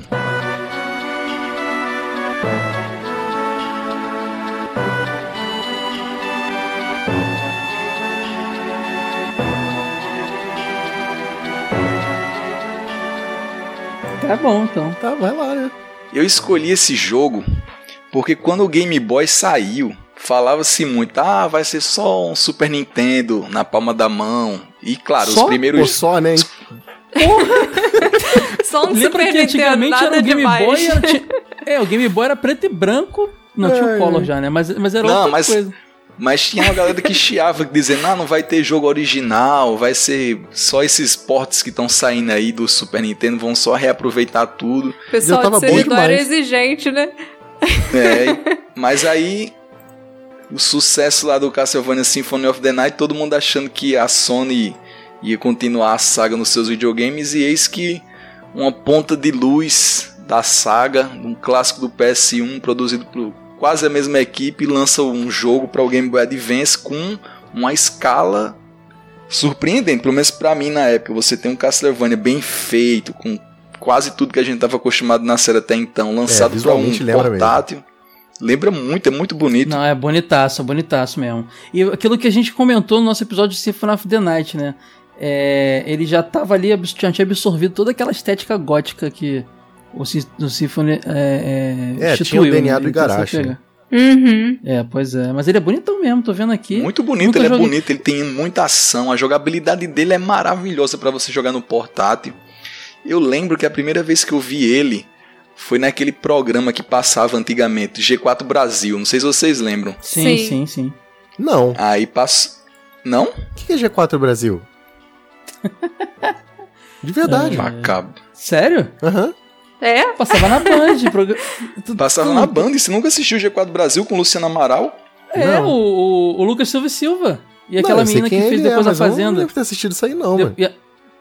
tinha esse e- programa na- passava na Band, mas era o próprio Era um Luciano Amaral que da apresentava. Band. Eu é. jurava que ele ia Era falar do Star Game, porque era o único que eu conhecia. Não. Não, mas Era Star Game é Luciano é- Amaral e Lu- uma, uma Luísa, eles apresentavam juntos. Essa Luísa foi pra Fazenda depois. Ficou É malucona, foi? pintou, pintou o cabelo e brigou com todo mundo lá. É que Mas ele era só, cara, rapidinho, esse- né? Tinha 20 minutos mais ou menos o G4 Brasil. Era bem curtinho, passava a noite. Mas era eu só de gravava ele em videogame? VHS. Na verdade, G4 é uma franquia de programa gringo. Aí tinha a versão brasileira que a Band comprou e fez, assim, a G4 Brasil. Falava de games. O Wade era nos moldes dos, dos programas lá dos anos 90, só que moderninho. Mano, não, Caramba, juro que eu não, não, tô Tô não surpreso. assisti, não Wade. conheço. Ele Se era- não fosse TV a cabo, mas é Band, cara. Todo mundo tem Band. Ele era focado só em games mesmo. Era, eu vi lá, passou, no- quando ele, o jogo foi ser lançado, alguma coisa do tipo assim, eles passaram um- uma análise, uma análise do jogo assim curtinha de 3, 4 minutos. E eu lembro que, E, que e o só Luciano uma Amaral curiosidade, falava foi ali que o Luciano Amaral começou a flertar com videogame e até hoje ele trabalha com isso. Isso. Foi ali. E ele tá até hoje falando sobre jogos. E eu lembro, eu lembro que, ele- que eles falaram nesse programa, mostrando que era tipo o Castlevania Symphony of the Night na palma da sua mão. E mostrando que o jogo era bonito, que tinha essa jogabilidade bem precisa, como le- tipo, gostosa de jogar, como era no PS1. E tipo, não era monumental quanto no PS1, não dava pra ter aqueles mapas gigantes, pelo menos não nesse início de geração. Mas aí esse jogo já mostrou que o Game Boy seria uma ótima plataforma para jogos de aventura de exploração, como a série Castlevania. Inclusive, a série continuou no portátil com outros dois jogos maravilhosos. Não, e deu sequência no DS ainda também, né? Isso. É. Que por muito tempo era, os portáteis era só onde a gente não conseguia jogar o- os Castlevania 2D. Cara, eu acho que não relançaram isso pra nenhum outro console. É, não sei. O Ítalo há pouco tempo fez uma maratona, né, Ítalo, do Castlevania, quando escreveu vários, vários reviews. Você Da jogou esse primeira review, parte, certo? não foi até o Symphony, não foi? Foi ah, até o foi Symphony. até o do, Symphony. do Nintendinho até o Symphony of the Night. E vem cá, quando você vai fazer o resto? Tem que fazer o resto. Ah, mas aí não é jogo velho, né? Só o de Pô, do Game Boy GBA Advance, não, do. GBA eu aceito. É, é uma boa pra São encerrar dois lá, ou Ítalo, três, eu acho, né? aí. É, são três no Game Boy. Esse Demais, Circle of the demais. Moon, o Portrait of Ruins. Qual- é o Area of Sorrow ou é o outro lá, of Sorrow, que é do GBA também? É o Area of Sorrow, eu acho. É, acho que o Dawn of Sorrow é do, do. DS, né? É GDS o Down. É, é, pode crer. Pô, demais, cara. Eu tô vendo aqui o jogo e ele dá muita vontade de jogar, cara. Ele, ele revive. Ele não tem a, a beleza gráfica do Symphony por motivos óbvios, mas ele é- chega bem perto, cara. Mas Ah, quando você vê espera, na tá telinha, quando você vê na telinha do Game Boy que, que esses É, quadradões, quando a gente abre no vídeo do YouTube, ele aumenta, quando ele fica bem É. miudinho assim, engana muito. E nitidamente mais capacidade com o Super Nintendo ali, talvez, né? Sim. Demais. Cara, o, o- Sempre tem essa polêmica, né? O Game Boy Advance, ele é um, um- um console de 32 bits, afinal de contas. Tem essa polêmica, não tem? Já viram? A gente fala que é, É, mas 16, eles falam fala que é assim, né? De potencial ele é um 32. 32, É, 32, cara. Ele faz gráfico que o Super Nintendo não faz, cara. Golden Sun, por exemplo, acho que o Super Nintendo não faria igual. Golden Sun, linda. Golden Sun cara, é do joguei... começo da geração, né? Cara Agora não você sei, pegou, não mas sei eu data, sei deve que ser- o Eu acho que Advance, é. o Advance tem muito RPG bacana, cara. Tem, cara, Boktai, cara.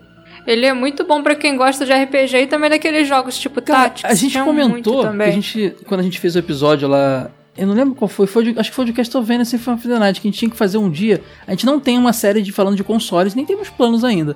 Mas a gente tinha que fazer um episódio do, do Advance. Tem muita informação bacana que pouca gente fala, cara. É um, jogo, é um, é um console maravilhoso. Tanto é que eu não emulo muito portátil é, no meu Uia. Eu jogo até pelo tamanho da tela. O único portátil que eu emulo e jogo pra caramba, eu gosto de jogar emula- é, RPG, é o Advance, cara. Me Caio. amarro. Mega Man Zero, cara.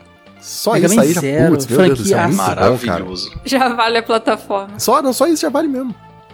Cara, eu quero lembrar que jogo, acho que foi o Lunar Legend, cara, que eu zerei no Game Boy Advance. Não tem uma versão de Lunar Legend?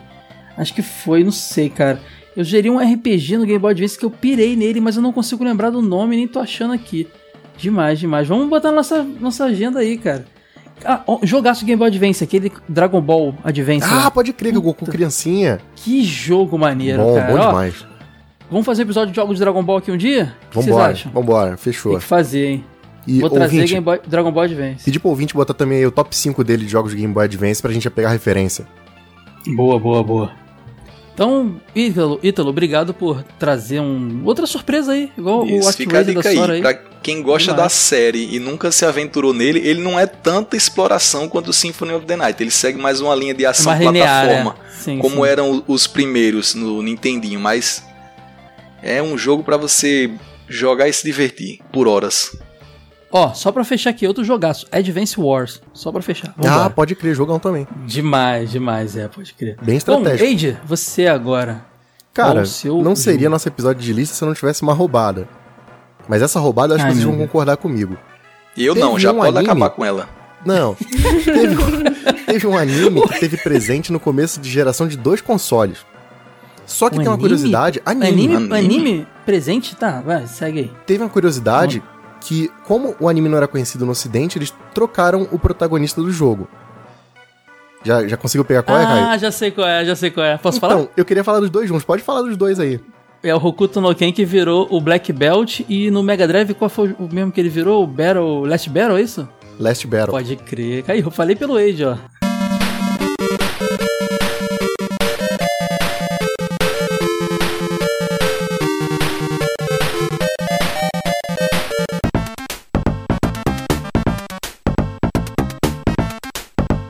Caramba, pode crer. Cara, e é pena, né? Porque o Hokuto no Ken não tinha versão norte-americana, com título norte-americano e tudo? Era Ele tinha, não Punho tinha? da Estrela do Norte, mas eu acho que ele- o anime não tinha passado aqui ainda. Entendi. É, né? E, e ele era bem calcunhado ali na, na- no anime, né? Então acho que o pessoal não entendeu muito bem. Se bem que eu acho que o jogo era tão simplório naquela época. O Black Belt tem a cara de, de Karate Kid, né? Eles transformaram o, o, o, o Hokuto no Ken num Karate Kid ali. É, é ele andando e dando porrada. E é basicamente só isso. Tipo, tiraram todo Virou o plot do negócio, virou um negócio bem genérico. Mas Posso o jogo contar a história bom. com esse jogo? Claro. Eu tinha. Eu tinha. Eu, eu, eu visitava um tio meu rico e ele tinha um Master System 1, aquele grandão, né? Com Duck Hunt. Não, Duck Hunt, não entendo. Com Safari Hunt. Safari Hunt e Hang-On. E, e Hang-On na memória, exatamente. Depois ele comprou, a gente rica assim, né? Comprou o, Master System de novo, só que a versão 3 lá, o Compact 3 com o Sonic na memória e tudo mais, com o Sonic desenhadinho. E me deu de presente o Master System. Caraca. E durante muito tempo, é, durante muito tempo eu ficava jogando. Me deu o grande, né? Que, pô, te- tenho ele aqui, maravilhoso. Durante muito tempo eu jogava só Hang-On, porque eu nem pistola tinha, porque tinha que ter a pistola pra poder. A Light Phase que hoje eu tenho, mas não tinha na época, pra ativar o Safari Hunt. Até porque não dá pra jogar sem ela, sem ela também. Cara, eu lembro que eu alugava jogo de Master System. E era legal porque a ga- a galera já tava meio no Mega e os jogos estavam todos disponíveis lá do Master. Aí eu nunca vou esquecer de um coleguinha da rua que tinha trocado de videogame e falou: tô vendendo essa fitinha aqui, quer? Meu pai foi lá, olhou, ele deu um preço que eu não vou lembrar qual é. Eu nem sabia o que que era, cara. Eu só queria ter uma fitinha nova. E era o Black Belt, cara. E foi meu único jogo de Master por muito tempo. Porra, excelente aquisição, cara. Pois é. É, eu achava legal que você ba- batia no inimigo e ele virava papel picado. Que era o lance justamente do anime, né? O anime tinha isso? Eu nunca assisti no É, é porque no anime ele tem aquelas finalizações malucas dele lá, aquele daquele. É melhor botar o áudio, mas é engraçado. Que ele explode coração, faz Eu umas prefiro maluquices. deixar o seu áudio mesmo aí. Isso mesmo é que ele tem essas finalizações malucas lá que explode o cara. Então, no, no jogo, eles re- tentaram reproduzir isso. Só que sem o, o fundo do anime, é meio bizarro, né, cara? Porque é um cara que tem golpe de karatê, ele dá um soco e explode o inimigo. Como se todo mundo fizesse isso na arte marcial. Eu, eu preciso fazer uma referência aqui a uma pessoa que é muito ativa no nosso grupo Telegram, é quase o nosso síndico lá, que é o Fagnão. O cara é tão ativo que eu tenho que mencioná-lo aqui, que eu acho que é o maior, se não o único grande fã de Hokuto no Ken no Brasil. O cara é doido pra que venha mangá pra cá, ele sempre tá falando e tal, de Hokuto no Ken. Então fica um abraço aí pro Fagnão aí, ó, Fagnão, sendo mencionado no episódio e do seu anime favorito aí, cara. Aí eu faço a mesma pergunta que eu fiz pra Sora. Como é que você tem uma lista de jogos de começo de geração pra escolher e você escolhe esse aí. Por que você escolheu esse jogo? Porque esse jogo é extremamente importante. A, o, a gente acabou não falando muito do Last Battle, mas esses tem dois que jogos eram bastante comuns de você achar, tanto em locadora quanto com a galera que pegava um. O Kai contou a história de que ele conseguiu Black Belt fácil. Comigo foi a mesma coisa. Tinha um primo meu que tinha um jogo e ele falou: Ah, isso aqui pode ficar pra você. E eu também foi um jogo que eu joguei por muito tempo. Tanto é que eu acho ele um jogo meio difícil, mas eu aprendi a zerar porque eu acabei decorando, sabe? Jogo de ponta a ponta, não tinha muito jogo, não tinha muita opção. Então ele, ele é muito comum. O Hokuto no Ken, ou perdão, o Black Belt, né? Ele tem aquele, é aquele pré-beat'em up, né? Que é quase uma plataforma de ação, mas é quase um beat'em up. É, ele só não tem aquele eixo inteiro. lateral, né? Mas de resto. É. Mas tu dá uma porrada, o cara pica. Aí quando vai pra luta, é, o chefão fica meio jogo de luta também, né? Isso que é legal. Exatamente. Fica total joguinho de luta, assim, também pré-Street Fighter. É muito interessante. Mas ele é muito arcaico, assim, até porque, como ele tem muita customização, botaram lá uma roupa kimono branco no personagem, ele fica meio karateca genérico. Agora, o Last Battle Age é um jogo bonito, cara. Não, o Last Battle, eu Paretezão gostava de grande. quando ele ficava bombadão, violento, assim. Tinha lance de escolher rota entre as fases. De uma fase pra você poder escolher caminho pra seguir. Cara, jogaço. Ele, ele- o Last Battle, ele lembra um pouco o, o Black Belt, só que como se fosse melhorado, né? Tem, tem mais parallax e tal. Ele lembra muito o, o, Last, o Last Battle, lembra muito também o Altered Beast, cara. É bem aquela pegada inicial de Mega Drive mesmo. Eu acho muito parecido. É, boneco Demais, bombadão e tal. Então, ele pega um power-up que fica mais forte, rasga a roupa. Lembra mesmo. Grandão, É, é. né? O personagem enorme na tela. Então, isso, por isso que foi o que eu falei do Actraser da Sora. Por isso que ele me lembra um jogo de Mega Drive, porque sempre tinha essa coisa do personagem muito grande, sabe? Do sprite que ocupa um terço da tela, assim, bem grandão. Mas, Wade, ao mesmo tempo que a gente tá elogiando aqui, claro, a gente se- nos colocando lá na época e tudo mais, é impressionante ver que o mesmo console que tinha um Last Battle é o console que anos depois foi lançar o Rista, né, cara? Ah, não, então. Assim, mas a, a proposta não. acho que É é anos- justamente essa. É de, começo de, O que que acontece? O Mega Drive não sabia do que era capaz, cara. Olha que impressionante. Eu não falei nem do Sonic, porque o Rista ainda consegue melhorar coisa de luz. Não foi nem na zoeira, não, Sora. Foi é sério mesmo. O, o Rista melhora um pouco o parallax, luz, em comparação. O Sonic 3 talvez não, mas o Sonic 1 e 2, assim. Então, é demais, é muito mas esse é que eu acho diferente. que é o lance. É, a diferença desse episódio pro outro é que no outro a gente se foca muito em beleza e em tecnologia. Nesse começo Uhum. de geração, acho que o console ele sempre, ele sempre tenta se vender num feature. Então, assim, o Mega Drive ele era o quê? O arcade em casa. Ele não tinha gráfico maravilhoso, mas esses jogos eram todos de arcade. A lista que a gente tem aqui de lançamento de Mega Drive é tudo porte de fliperama. No final, não. Sim. Ele vai ter jogos autorais dele, como Ristar, como Sonic, coisa autoral. Mas o começo não, cara. Ele se foca muito sempre numa tecnologia. E o Mega Drive queria fazer porte de arcade pra caramba também, né? Claro, a Que era SEGA, pra mostrar, a SEGA olha era a só. mãe do fliperama naquela Ela época. vendeu, ela vendeu isso, né? No começo. É, pois é. É, Eu foi acho que basicamente a possibilidade de trazer o arcade pra dentro de casa, né? Que era o que, a eles Nintendo vendiam. fez justamente com o Nintendinho também no começo. Mas olha, eu- o que eu digo é o seguinte, cara. Você vê os primeiros. Acho que o, não- o Mega Drive não é o único. Mas quando tu pega o Super Nintendo, tem o Super Mario World, cara. Tem esse monte de jogo aí com, com, com Mode 7 bonitão. Eu, posso dizer que os jogos de fim de geração realmente conseguiu melhorar muita coisa, mas é muito mais próximo do que saiu no início. O Mega Drive é gritante, cara. Quando É. você compara o, o Altered Beast com o Rista, com o Sonic, com o Comic Zone, que é outro jogo de fim de geração e tal, é, é gritante, cara. É, eles, eles não tinham noção do que, que o rádio do Mega Drive era Pulseman, capaz, cara. né? É impressionante. O Pulseman, nossa, o Pulseman então acho que é mais do que Richter até. É um jogo super bonitão, cara. É porque no início, ao mesmo tempo em que eles tentam fazer jogos pra impressionar e mostrar o poder da plataforma, também tem aqueles desenvolvedores que não têm noção do poder da plataforma e não conseguem usar por conta disso, né? Ah, e também tem o lance do tamanho do cartucho, né, cara? Porque você começa com 4 megabits e vai terminar Ah, com um é. jogo de 24 megabits, entendeu? É, A tem isso aí tecnologia vai barateando, porque conforme você faz demanda, começa a baratear. Eles realmente bot- achavam, Sora, no meu- ao meu ver, que esse Last Battle, o Altered Beast, era, era a coisa mais incrível. Eles não estavam fazendo uma coisa. Não, o jogo inferior, foi pra não. caixa do console, pra você ter Não, ideia, é. o, o É, Altered mano. Beast. ele- é, eles faziam aquilo e falavam: olha só o que a gente pode fazer, cara. Mal sabiam É, eles que então. daqui a umas- uns anos eles fariam melhor ainda. É, porque o referencial deles era o Nintendinho, né? Por isso que eu disse que eles não tinham noção da capacidade que a plataforma tinha, porque capacidade de Sim. desenvolver um jogo é, melhor eles tinham, mas eles não sabiam que eles podiam. Mas eu acho que Demais, você nunca cara. tem essa noção, né? Você pode ver nas gerações atuais. Como o final de geração tá lançando agora PlayStation 4, Xbox One acabando, como estão saindo jogos bonitos, né? Uhum. Agora, fica só uma curiosidade aqui: a capa do Last Battle de Mega Drive, aquela típica capa Catuaba, que a senhora sempre catuaba, fala. violento.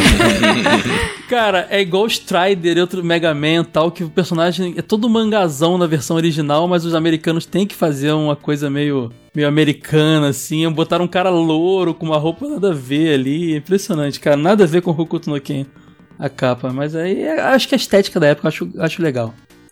Demais, Ed, adorei. Eu tinha achado esses dois jogos na minha pesquisa, pensei em falar deles, até porque eu adoro o Black Belt, tem um carinho muito grande. Depois eu tive outros jogos de Master, mas por muito tempo foi só ele o que tinha na memória. Mas eu acabei botando outros na frente e não falei. Fiquei feliz que você trouxe. Bom, acabamos aqui, vamos para menções honrosas? Vambora.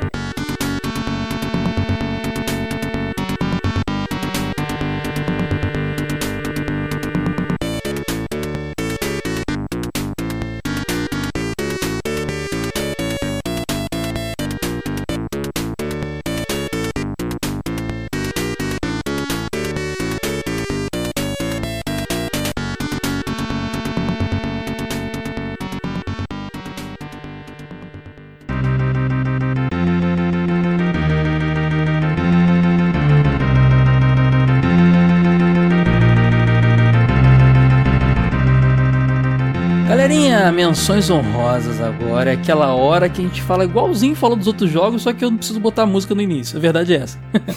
ai, ai. Quem quer fazer menção honrosa aí? Eu posso puxar? Fazer a primeira? Manda bala. Pode?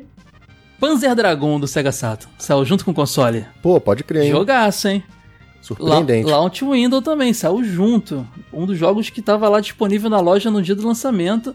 Que é um, um shoot'em up, não? Que, que gênero é aquele? Que é estranho, é difícil falar. É um jogo de navinha, mas que na verdade são dragões. Ele é, é É ele é- ele é uma nave com uma vista diferente, né? Uma coisa meio terceira pessoa, visto de trás, assim, é bem inovador. É, Parece aquele bichinho. como treinar seu dragão, né?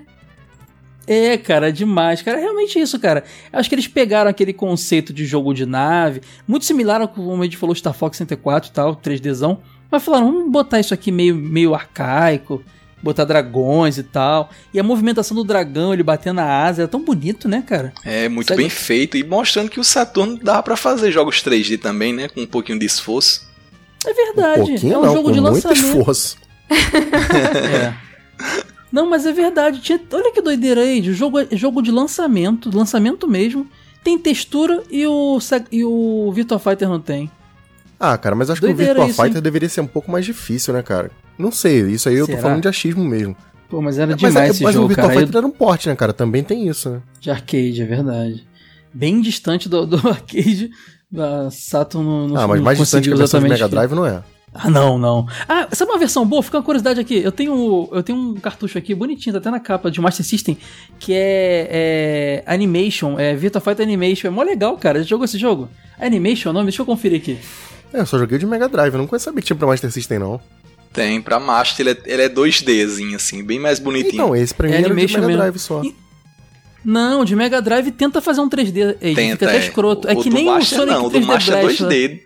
É, entendeu? O do Master, como eles não podiam, eles falaram: ah, vamos fazer um desenhozinho, desenhar os bonequinhos como se fosse sprite mesmo e vamos botar. E fica bonito, cara. Acertou mais do que o do Mega. Fica meio dica Muito aí, mais ó. também, acho. Não, eu, eu acho, eu acredito que não seja um jogo de lançamento, até porque ele foi lançado junto com, junto já com o Virtua Fighter do do Sega Saturn, Ah, ainda então revivendo o. Master. É, o É, Master mas- de 80 mas- e pouco não tem como. Mas é uma dica bacana aí pro pessoal, cara. Virtua Fighter Animation, é difícil elogiar jogo de luta de Master, sabem, né? Mas esse é legal pra caramba, bonitinho. E o, o, o Panzer Dragon que você falou, ele vai voltar agora, né, no Switch. Ah, foi prometido o remake do 1 e do 2, né? Pode É, crer, foi- cara. Vai sair de novo. Dois a galera não, né? que tá Panzer, ouvindo, Panzer Dragon Zwei. Tem que ser chique. a galera que tá ouvindo esse episódio cinco anos depois do lançamento dele deve estar tudo. Ah, o jogo era maravilhoso, então homem, pense numa bomba. Cara, tem um ouvinte, e vai, e vai ser muito escroto, porque eu não vou lembrar o nome dele agora, porque tem muito tempo isso já. Que ele me Mas eu tenho que falar disso. Ele me mandou um, di- um direct no, no Twitter uma vez, pedindo pra gente dar uma atenção. Eu não vou lembrar o nome dele, tô até procurando aqui, não tô achando. Dar uma atenção pra algumas coisas de que a gente podia realmente fazer. É, ele deu um exemplo, ele falou do Panzer Dragoon, que é um jogo que a SEGA perdeu todos o, o, o projeto dele. Então é impossível fazer até remaster. Era impossível lançar ele é, em coletâneas e tal, Igual eles Final Fantasy mais. VIII agora anunciado também, né? Também aconteceu isso? É, o- ele não tinha sido master- remasterizado até agora porque a Square disse que perdeu os arquivos. Então, é exatamente a mesma coisa. O Panzer Dragon é isso. Então, assim, isso tava, o que que tava acontecendo? A gente tava perdendo aí a história dos videogames. Que não, é até uma polêmica quando a gente debateu emulação aqui, né? Porque se a emulação for totalmente banido e, a- e as empresas não têm interesse de, de recuperar esses jogos e lançar nos seus sistemas aí, fi- fica, fica sem. Então, o Panzer Dragon de Saturn, quem consegue rebaixar aí o marrom, ou melhor, um ISO e queimar a mídia, vai ter. Porque a, a, a, a SEGA só consegue fazer agora remake, cara. Só consegue refazer o jogo. Fica essa curiosidade aí, cara. Preservação é interessante demais. Bom, Posso puxar o bonde aqui, aí, mano? galera. Puxa, manda ver. Agora, agora é loucura, um em cima do outro. Loucura Fala. total. Queria falar do Final Fantasy Legend, cara, de Game Boy, que é o primeiro RPG lançado pro Game Boy e não é um Final Fantasy, cara. Os caras. Como assim? O nome é Final Fantasy e o jogo não é? Ah, isso aconteceu Dragon também no Quest? Super Nintendo, né, cara? É um Dragon Quest? Não, era da, da saga do Romance em Saga, cara. Foi o primeiro jogo de saga. E aí, tipo. ah, foi pra ah, aproveitar a marca é, famosa Saga não vai vender. né? vamos mudar pra Final Fantasy. Só que Pode visualmente crer, ele é muito cara. similar, né? Porque também é um spritezinho pequeno, não tem muito o que inventar. Só que, cara, trilha sonora do Nobuo Ematsu e a trilha sonora boa demais, mano. Vale muito a pena. Sistema de profissão, jogaço. E foi o primeiro jogo da Square que vendeu mais de um milhão de unidades. Então fica a curiosidade aí. Até antes que o Júnior entendia. Olha só. Sim, foi o primeiro jogo da Square que Quem vendeu. Vendeu 1,37 milhões de unidades, cara. Ó, Caramba. bonitão, cara. Não sei, ele, saiu, ele saiu antes do Pokémon, né? Porque é, de ele 89. tá- é um- É do ano de lançamento do Game Boy. um belo RPG pro Game Boy. Me faz lembrar também um outro bom RPG de Game Boy, que é o Senseiya é, Paradise também, que é um RPG bonitinho de, de Game Boy também. Sim, é. Muito Game legal, Boy, cara, no O ocidente. começo do Game Boy, na verdade, ele era muito focado em franquia grande, né, cara? Teve Castlevania no ano de lançamento, teve o jogo do Mickey, que eu acho que a gente mencionou naquele episódio de jogos do Mickey. Mario Uhum. Land, teve uma pancada de jogo de franquia grande, cara. O Game Boy começou bem pesado. E o Tetris, né? Inclusive, Caio, eu falei aí do jogo do Mickey de Game Boy. Tem uma curiosidade que esse jogo nos Estados Unidos saiu como perna longa. É Mickey no Japão e perna longa no Ocidente. Cara, olha, os caras foram longe, né? Como é que eles conseguiram transformar o Mickey no Pernalonga? Eles trocaram o personagem? Trocaram, o jogo era tão Ah, genérico entendi. que trocaram o sprite e é isso aí, valeu. Demais, demais. Porque pra ir de Mickey pra Pernalonga foram longe. É, pra você ver como o jogo é genérico. É, o Smash TV é um início de geração? Smash TV? Isso, Que que é Smash isso? TV, ele foi lançado pra arcade em 1990, só Ah, que eu Smash conheci no Super Nintendo. A Sora inventa jogo, a Sora tá Não, inventando esse jogo é Não. cara. Jogo de tiro. O Smash TV é um jogo baseado naquele The Running Man do Arnold Schwarzenegger. Ah, pode Mas crer. ele saiu pra quê? Ele saiu primeiro pra arcade, mas tem pra Super Nintendo. Perto dessa galera a gente não sabe nada, hein, Ítalo? É, mas isso aí foi roubado. Se- Como é que o jogo saiu em 90 pra arcade e o arcade foi lançado em 70? Arcade, E aquele não foi lançado é, em é, não- 70. Não, depende da placa, ma- mas olha só, depende da placa. Mas se a gente for entrar nessa de arcade, é complicado, né? Na CPS, por exemplo, é fácil dizer qual foi quando começou, mas placa de arcade, às vezes o cara fazia uma placa pra um jogo É, não tinha um sistema. Às vezes problema não, nenhum. né? Antes da CPS era É, basicamente placa o- autoral. O cara faz a placa pra um jogo, só lança esse jogo, então ele é o jogo de início e final de geração. Ele é o jogo do entendeu? começo e de fim de geração. É complicado. é. Você quer roubar, né, Sora? Eu tenho só mais uma menção. Porque esse jogo, quando ele foi anunciado e lançado, eu imaginava o Dreamcast vai dominar o mundo. Shenmue. Mas Shenmue não saiu no início do Dreamcast, cara. Saiu sim. Saiu? Pou- poucos meses depois do lançamento do Dreamcast. Hum, não sabia disso. Desde que o Dreamcast foi anunciado, ele já era anunciado nas revistas com a promessa de Shenmue. Mas as pessoas estão de mal de Shenmue, cara. Ah, mas se prometia uma revolução nos videogames com Shenmue, né? O jogo tinha um orçamento milionário, ia fazer coisas que nenhum outro jogo fazia. Se Shenmue tivesse dado certo, eu acho que a vida do Dreamcast tinha sido diferente. Aliás, Que ele- o Shenmue é do Yu Suzuki, né, cara? Tem vários jogos de Yu Suzuki aqui na nossa lista. O cara era Ó. um monstro sagrado. O Shenmue saiu, saiu em dezembro de 99. O Olha aí. Dreamcast saiu em novembro de 98, tem mais de um ano. No- na América do Norte, ele saiu em 99 e o Shenmue saiu só em 2000, sei lá, hein, Ítalo. Vou deixar passar essa, hein, Ítalo, mas tá, tá, na- se, tá no se limite, hein. Sora puxou um jogo de 30 anos depois do Fliperama ser lançado. Sora Não, puxou mas o jogo. Mas era do porque é Super Nintendo. porque é Dreamcast. Que, ó, tem Space Harrier também dele, que é de Master System Mega Drive, que é porte de arcade. Também é começo de geração. Quer ver um. Space Harrier, pode crer Super também. Hang-On pode crer. também é do Yu Suzuki. Super Hang-On. Quer ver um jogo que, que é também Launch Window, cara? Saiu no lançamento do console. Quem comprou o console no dia do lançamento já tinha na loja pra comprar o jogo. Mario E é um jogo- 64. Não, de, de Dreamcast, cara.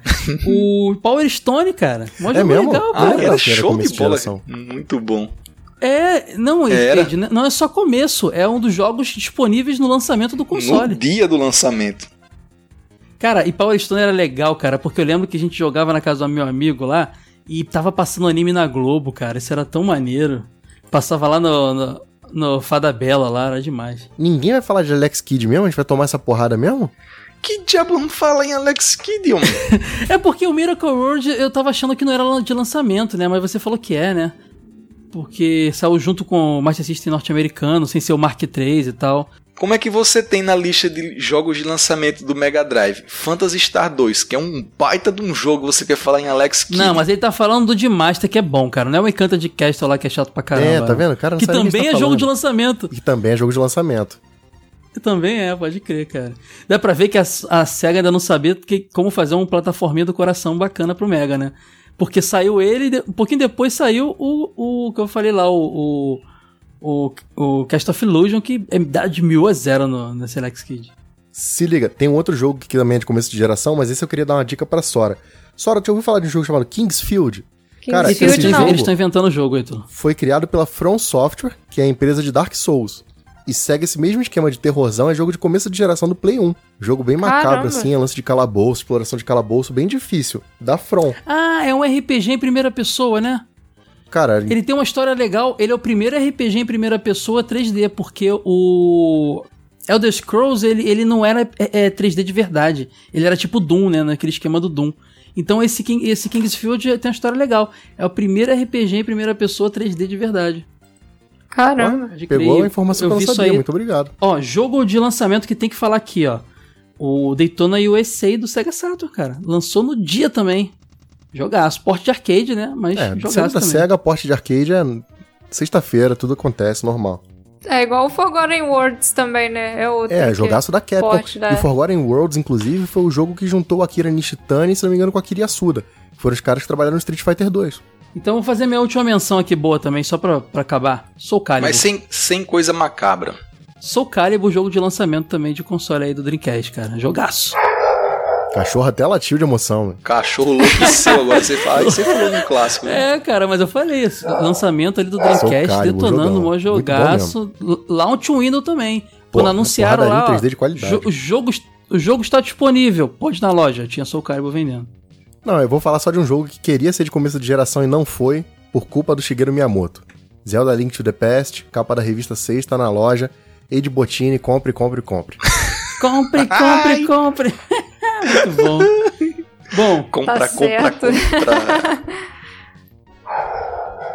então fico com essa com esse cachorro latindo de fundo aí. Ei, o periquito morreu, ficou calado hoje. O que aconteceu? Tá frio É aí? verdade, Karina, você botou o periquito no lugar, tadinho? Alimentar esse Eles estão periquito comentando hoje, que será? quieto. Eide, você chega pra tua esposa e pergunta É que ela tá aqui do lado. Ah, meu Deus. Fim de uma era. Karina... Pô, cara, sacanagem com a Karina. Ela ela é uma pessoa tão séria, cara. E ela tá dormindo, tadinho. Triste fim pro periquito. Como era o nome do periquito, o né? periquito no Vitor. lugar, meu Deus do céu. Vitor o quê? Qual era o sobrenome dele? Corleone. Tassaca. Vitor tá Tassaca. É engraçado isso. Tassaca. Meu Deus. Victor Tassaca. Não é Vitor, é Vito. Vito Corleone. Vito? Tassaca. Pô, tu nunca viu Poderoso Chefão, não, mano? Vito Não Corleone. estreou, não, não estreou ainda no, no É. Seridó, não. Lá Marlon Brando é Pelas coisas que o Ítalo não conhece, eu não Ai, duvido. gente, Vitor, vamos, encerrar episódio. Corleone, nascido em 3 de janeiro de 2018, falecido em 13 de 6 de 2019. Triste fim do periquito. Valeu, galera. Abração. Valeu. Valeu. Até a próxima, pessoal. Sejam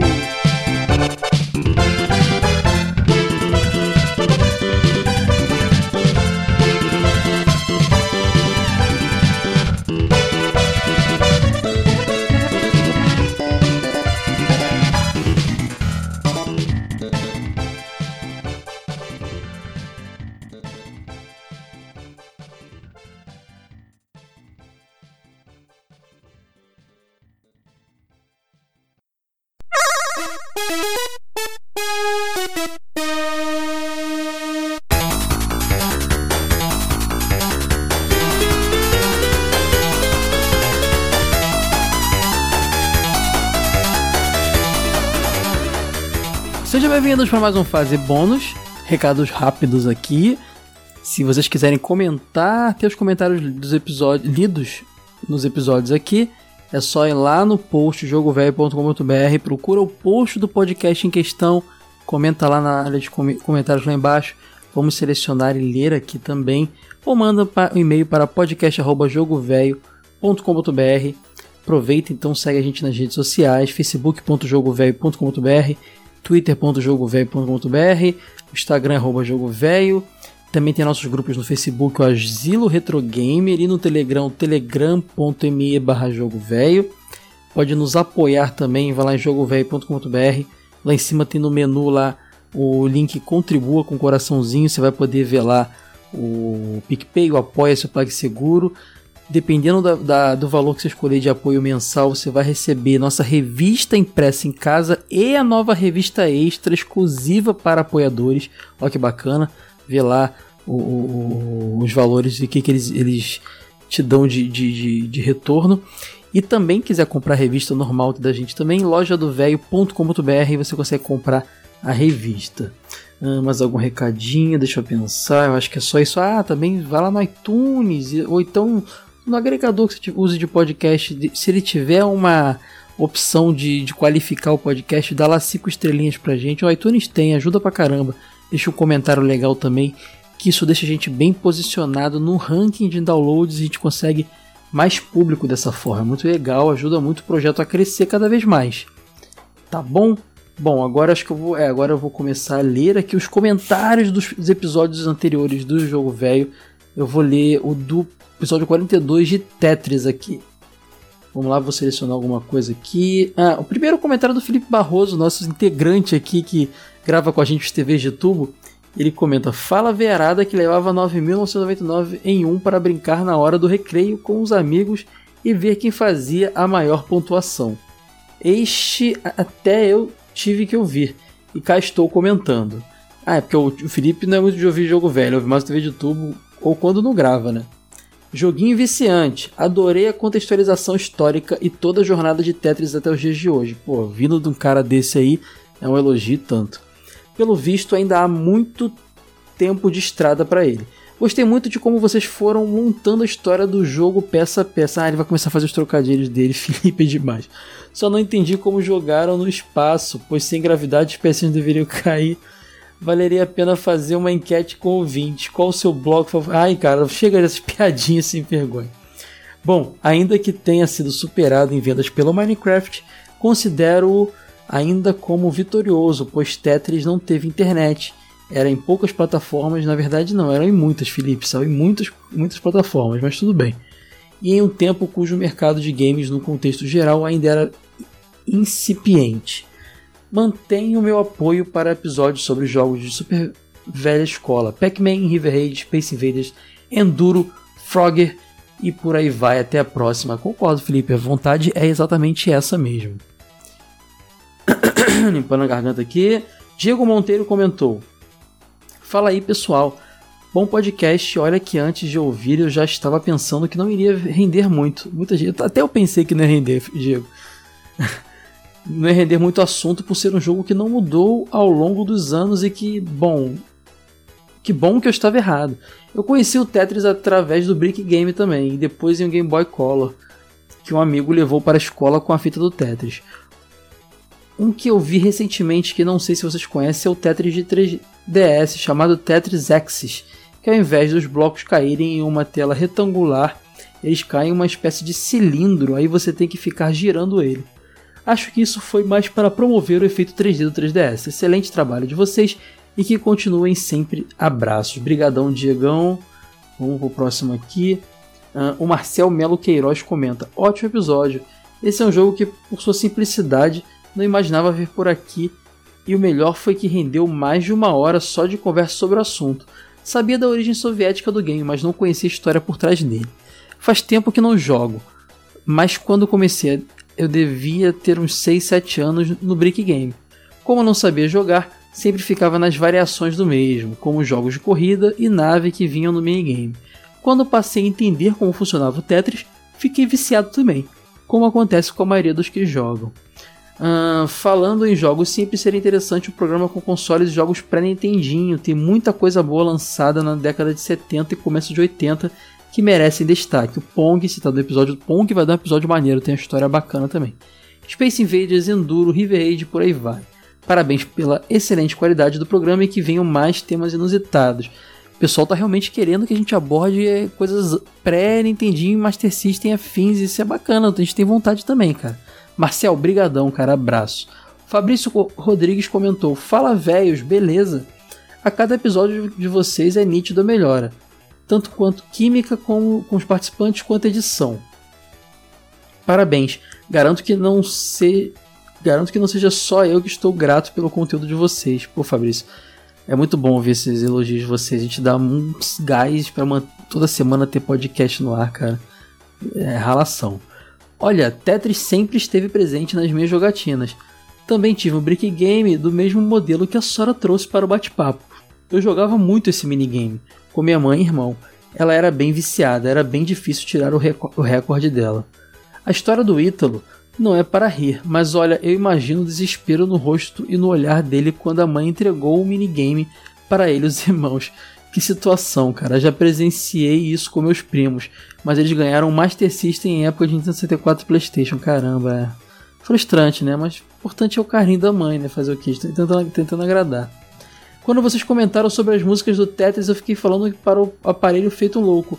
O funk! Toca o funk! E o Kai trouxe essa pérola do nosso cancioneiro popular. Eu não vou dar esse mole de não trazer o funk do minigame, né, Fabrício?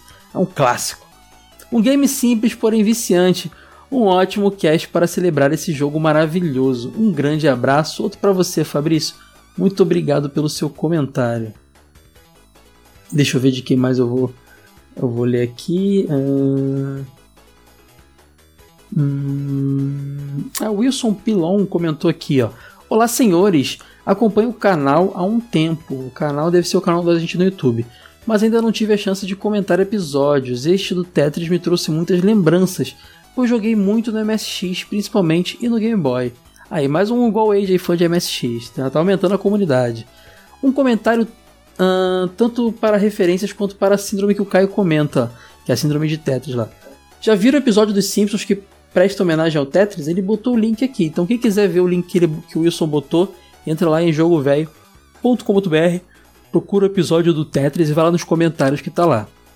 Também tem o clássico documentário da Discovery que conta bem a história envolvendo o Tetris Game Boy. Também tá no mesmo, mesmo comentário lá, pessoal. E ele termina, jo jogo desde 78, sim, sou velho, caramba, 78 já, já curtia. E curti demais a possibilidade de episódios sobre coisas clássicas, principalmente sobre os arcades videogames da primeira e da segunda geração. Um especial sobre a MSX seria o, o máximo. Cara, o Wade adoraria essa ideia. Wade, se estiver ouvindo aí, cara, Vamos tocar isso aí, o pessoal tá querendo. Então é isso aí. Muito obrigado, Wilson, pelo seu comentário. Vamos pro próximo aqui. Comentário. Ah, o Vinícius Reis deixou um comentário que eu me identifiquei. E eu me achando o único louco que ficava imaginando o Sonic pulando pelas casas e ruas enquanto dava de ônibus. Parabéns pelo episódio. É porque eu falei que eu tinha síndrome do Sonic, né? Que ficava imaginando um personagem de jogo de plataforma pulando. Cara, Vinícius, que bom saber que eu não estou sozinho nesse mundo. Comentário, abração, cara. Comentário do Jonathan Camilo. Camilo. Isso sim é nostalgia, isso sim é jogo velho. Como já comentei anteriormente, meu pai nunca quis me dar um console quando eu era criança, então nada de Super Nintendo, Mega Drive ou Game Boy para mim. Mas pelo menos os Brick Games de 10 reais eu ganhava. Então ficava jogando Tetris e suas 9 mil e poucas variações durante horas a fio felizão. Tanto o tema original quanto o clássico Apollo Go são sons que evocam a nossa memória de forma intensa e maravilhosa. Por isso que eu faço questão de botar essas inserções nos episódios, cara. Porque só falar das coisas dá nostalgia, mas se você coloca um trechinho de algum áudio clássico, transporta a pessoa na hora. E podcast é igual rádio, né? Nossa única ferramenta é o áudio, então tem que, tem que ser trechinho de áudio. Deixa eu ver onde onde parou aqui, nem vou entrar nos méritos técnicos ou no quanto o jogo é viciante, porque isso foi abordado de forma completa no cast. só gostaria de apoiar a ideia de mais cast com esses jogos antigos, os primórdios dos games, mesmo que Pong, Space Invaders e outros da época não tenham conteúdo extenso por si próprio. São casts que tratam muito também do início da nossa amada indústria, da, nossa, da história dos games e do quanto eles evoluíram em tão pouco tempo. E acho que o Ítalo deve ser tão traumatizado com Tetris que não deve nem conseguir ver um pedreiro levantando a parede sem ficar triste. Boa. E deixo aqui minha sugestão, um pedido. Aproveitando que é ano de lançamento de Pokémon Sword and Shield, acho que seria bacana uma dobradinha jogo velho TV de tubo com a primeira geração de Pokémon, já que essa franquia foi responsável por excelentes momentos da nossa infância, tanto na TV quanto nos games. Abração a todos. Jonathan, você tá lendo minha mente? Deixa eu ficar quieto aqui, não vou entregar mais nada não, hein. Abração, Jonathan. Até a próxima. E a Gabriela Ramalho, esposa do Felipe, também comentou aqui, ó. Felipe, que eu, que eu li o comentário no início. Olá, velhos. Amei esse podcast, inclusive estou ouvindo com o Felipe, mas vou comentar antes dele porque não quero ler o comentário dele devido à quantidade de trocadilhos que ele soltou enquanto a gente ouvia. É, Gabriela, eu acabei lendo. Eu tenho até hoje um Brick Game de 9.999 jogos, inclusive estávamos jogando enquanto ouvia, mas que demais. Minha mãe é viciada em Tetris até hoje. Fiquei muito surpreso em descobrir que o cara que criou demorou tanto tempo para receber por ele. Só para caráter de curiosidade, existe no Just Dance 2015 a música do Tetris, que é difícil pra caraca. Ah, pode crer. Por favor, acho que você faz as posições lá de dança igual as peças, né? Ficou de fora, demos mole. Por favor, faça um podcast de Pac-Man e do, de jogos do Atari. Beijos, até a próxima. Obrigado, Gabriela. Cara, o pessoal quer mesmo que a gente fale dos jogos clássicos, cara. Vamos ter que falar então. O Felipe Dias também deixa um comentário aqui. Ele fala: Joguei muito Tetris no meu Apollo, exatamente o modelo da foto que mandei. Ele bota aqui o mesmo que eu tive. Mas em videogames não me recordo de ter jogado muita coisa, apesar de achar Tetris Attack e Super Puzzle Fighter 2 Turbo sensacionais. Além disso, temos os puzzles dentro de outros jogos, que lembram um pouco não o Tetris, mas o seu pai, o Pentamino, como os enigmas de Resident Evil, Silent Hill, Myst e outros. Bem lembrado, Felipe. Aí ele bota uma listinha de temas que ele queria ver aqui no, no podcast. Vamos ver. Ó. O Nosferatu de Super Nintendo, Rock and Roll Racing, boa. Trilogia Turok do 64, ah, interessante. Earthbound, o Wade vai adorar a ideia. Clonoa, boa também. Plataforma sensacional. Wild Arms, boa. Tekken, de preferência o 3, tem que ter Tekken. Gran Turismo, pô, já pensei nisso, hein.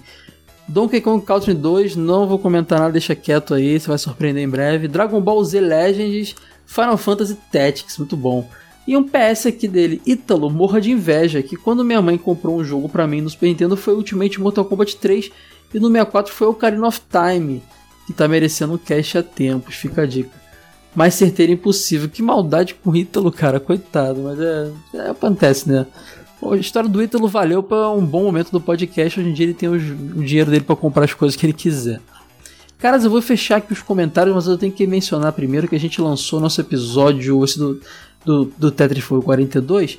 O 43 foi um episódio experimental onde o Ítalo fez uma rádiozinha que ele chamou de Rádio Jogo Velho, é, comentando e tocando músicas da trilha do The Legend of Zelda Link to the Past, que inclusive é capa da nossa próxima edição da revista Jogo Velho, está em pré-venda em lojadovelho.com.br e vale a pena você comprar ainda, que já já está tá sendo enviado. Se já não tiver nessa data sendo enviado para o pessoal que comprou, e o Ítalo deixou lá pro pessoal dizer se gostariam que o cast virasse uma série, talvez algo mensal, coisa do tipo. E tiveram vários comentários aqui, ó. É, só para comentar, o Ítalo ainda fez uma coisa sensacional. Ele conseguiu pegar um trecho do pai do Wade pedindo uma música de, de um jogo de MSX, cara. O Wade ficou mega emocionado. A Karina, a esposa do Wade, foi a cúmplice no, no lance. Foi muito, todo mundo se ajudou, foi muito legal.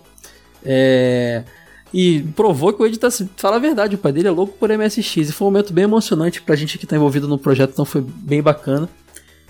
Vale mencionar isso. E o pessoal comentou, o Fernando Araújo comentou, o Mardones comentou, o Diego Monteiro comentou, o Fábio Pacheco Alcântara, o Felipe Dias, o Júlio César Amorim comentou também, o Caio Fernando, meu xará, comentou, o Fabrício Rodrigues, o Emílio, Emilhaça Amaral, o Dinho Alfa, uma galera comentou elogiando. A maioria tá, gostou do episódio, cara. Então, fazer um resumo aqui do que foi os comentários.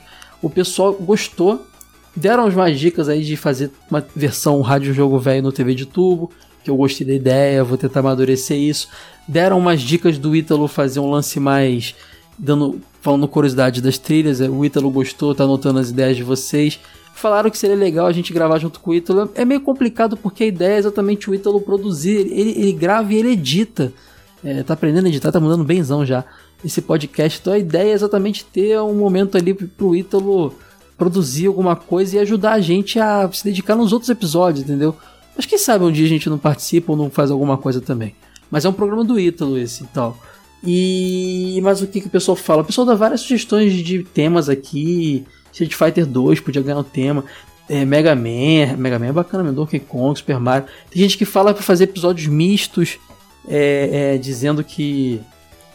Dizendo é, é, com vários, vários temas misturados. O Ítalo pede pro pessoal comentar nos posts desse episódio, desse, desses episódios é, indicações, pedir músicas para ele botar no final dos episódios. Você pode mandar para podcast@jogovelho.com.br também. Então assim, e o pessoal fala para não substituir episódios normais por esse. Não vai acontecer isso, gente. Os episódios quinzenais longos com temas grandes vão acontecer. A ideia é ele sair, talvez mensalmente, numa semana que não teria jogo velho, que seria só TV de tubo. E eu ainda tô bolando aqui talvez um outro formato, uma outra coisa para sair nessa outra semana. Então assim, já pensou? Jogo velho toda semana para você? Não tô prometendo nada, a gente tá a gente tá amadurecendo e tal, a gente não consegue dar conta de tudo, mas são coisas que a gente pensa para poder dar mais conteúdo para vocês de forma que a gente consiga produzir, dar conta do recado, entendeu? Então fiquem tranquilos que esse episódio curtinho de músicas não vai substituir nenhum, nenhum episódio completo e vai ser só algo a agregar. A gente está trabalhando no formato ainda. Que bom que vocês gostaram. Então, abração para vocês Acho que por, por hoje é só e até o próximo. Tchau, tchau.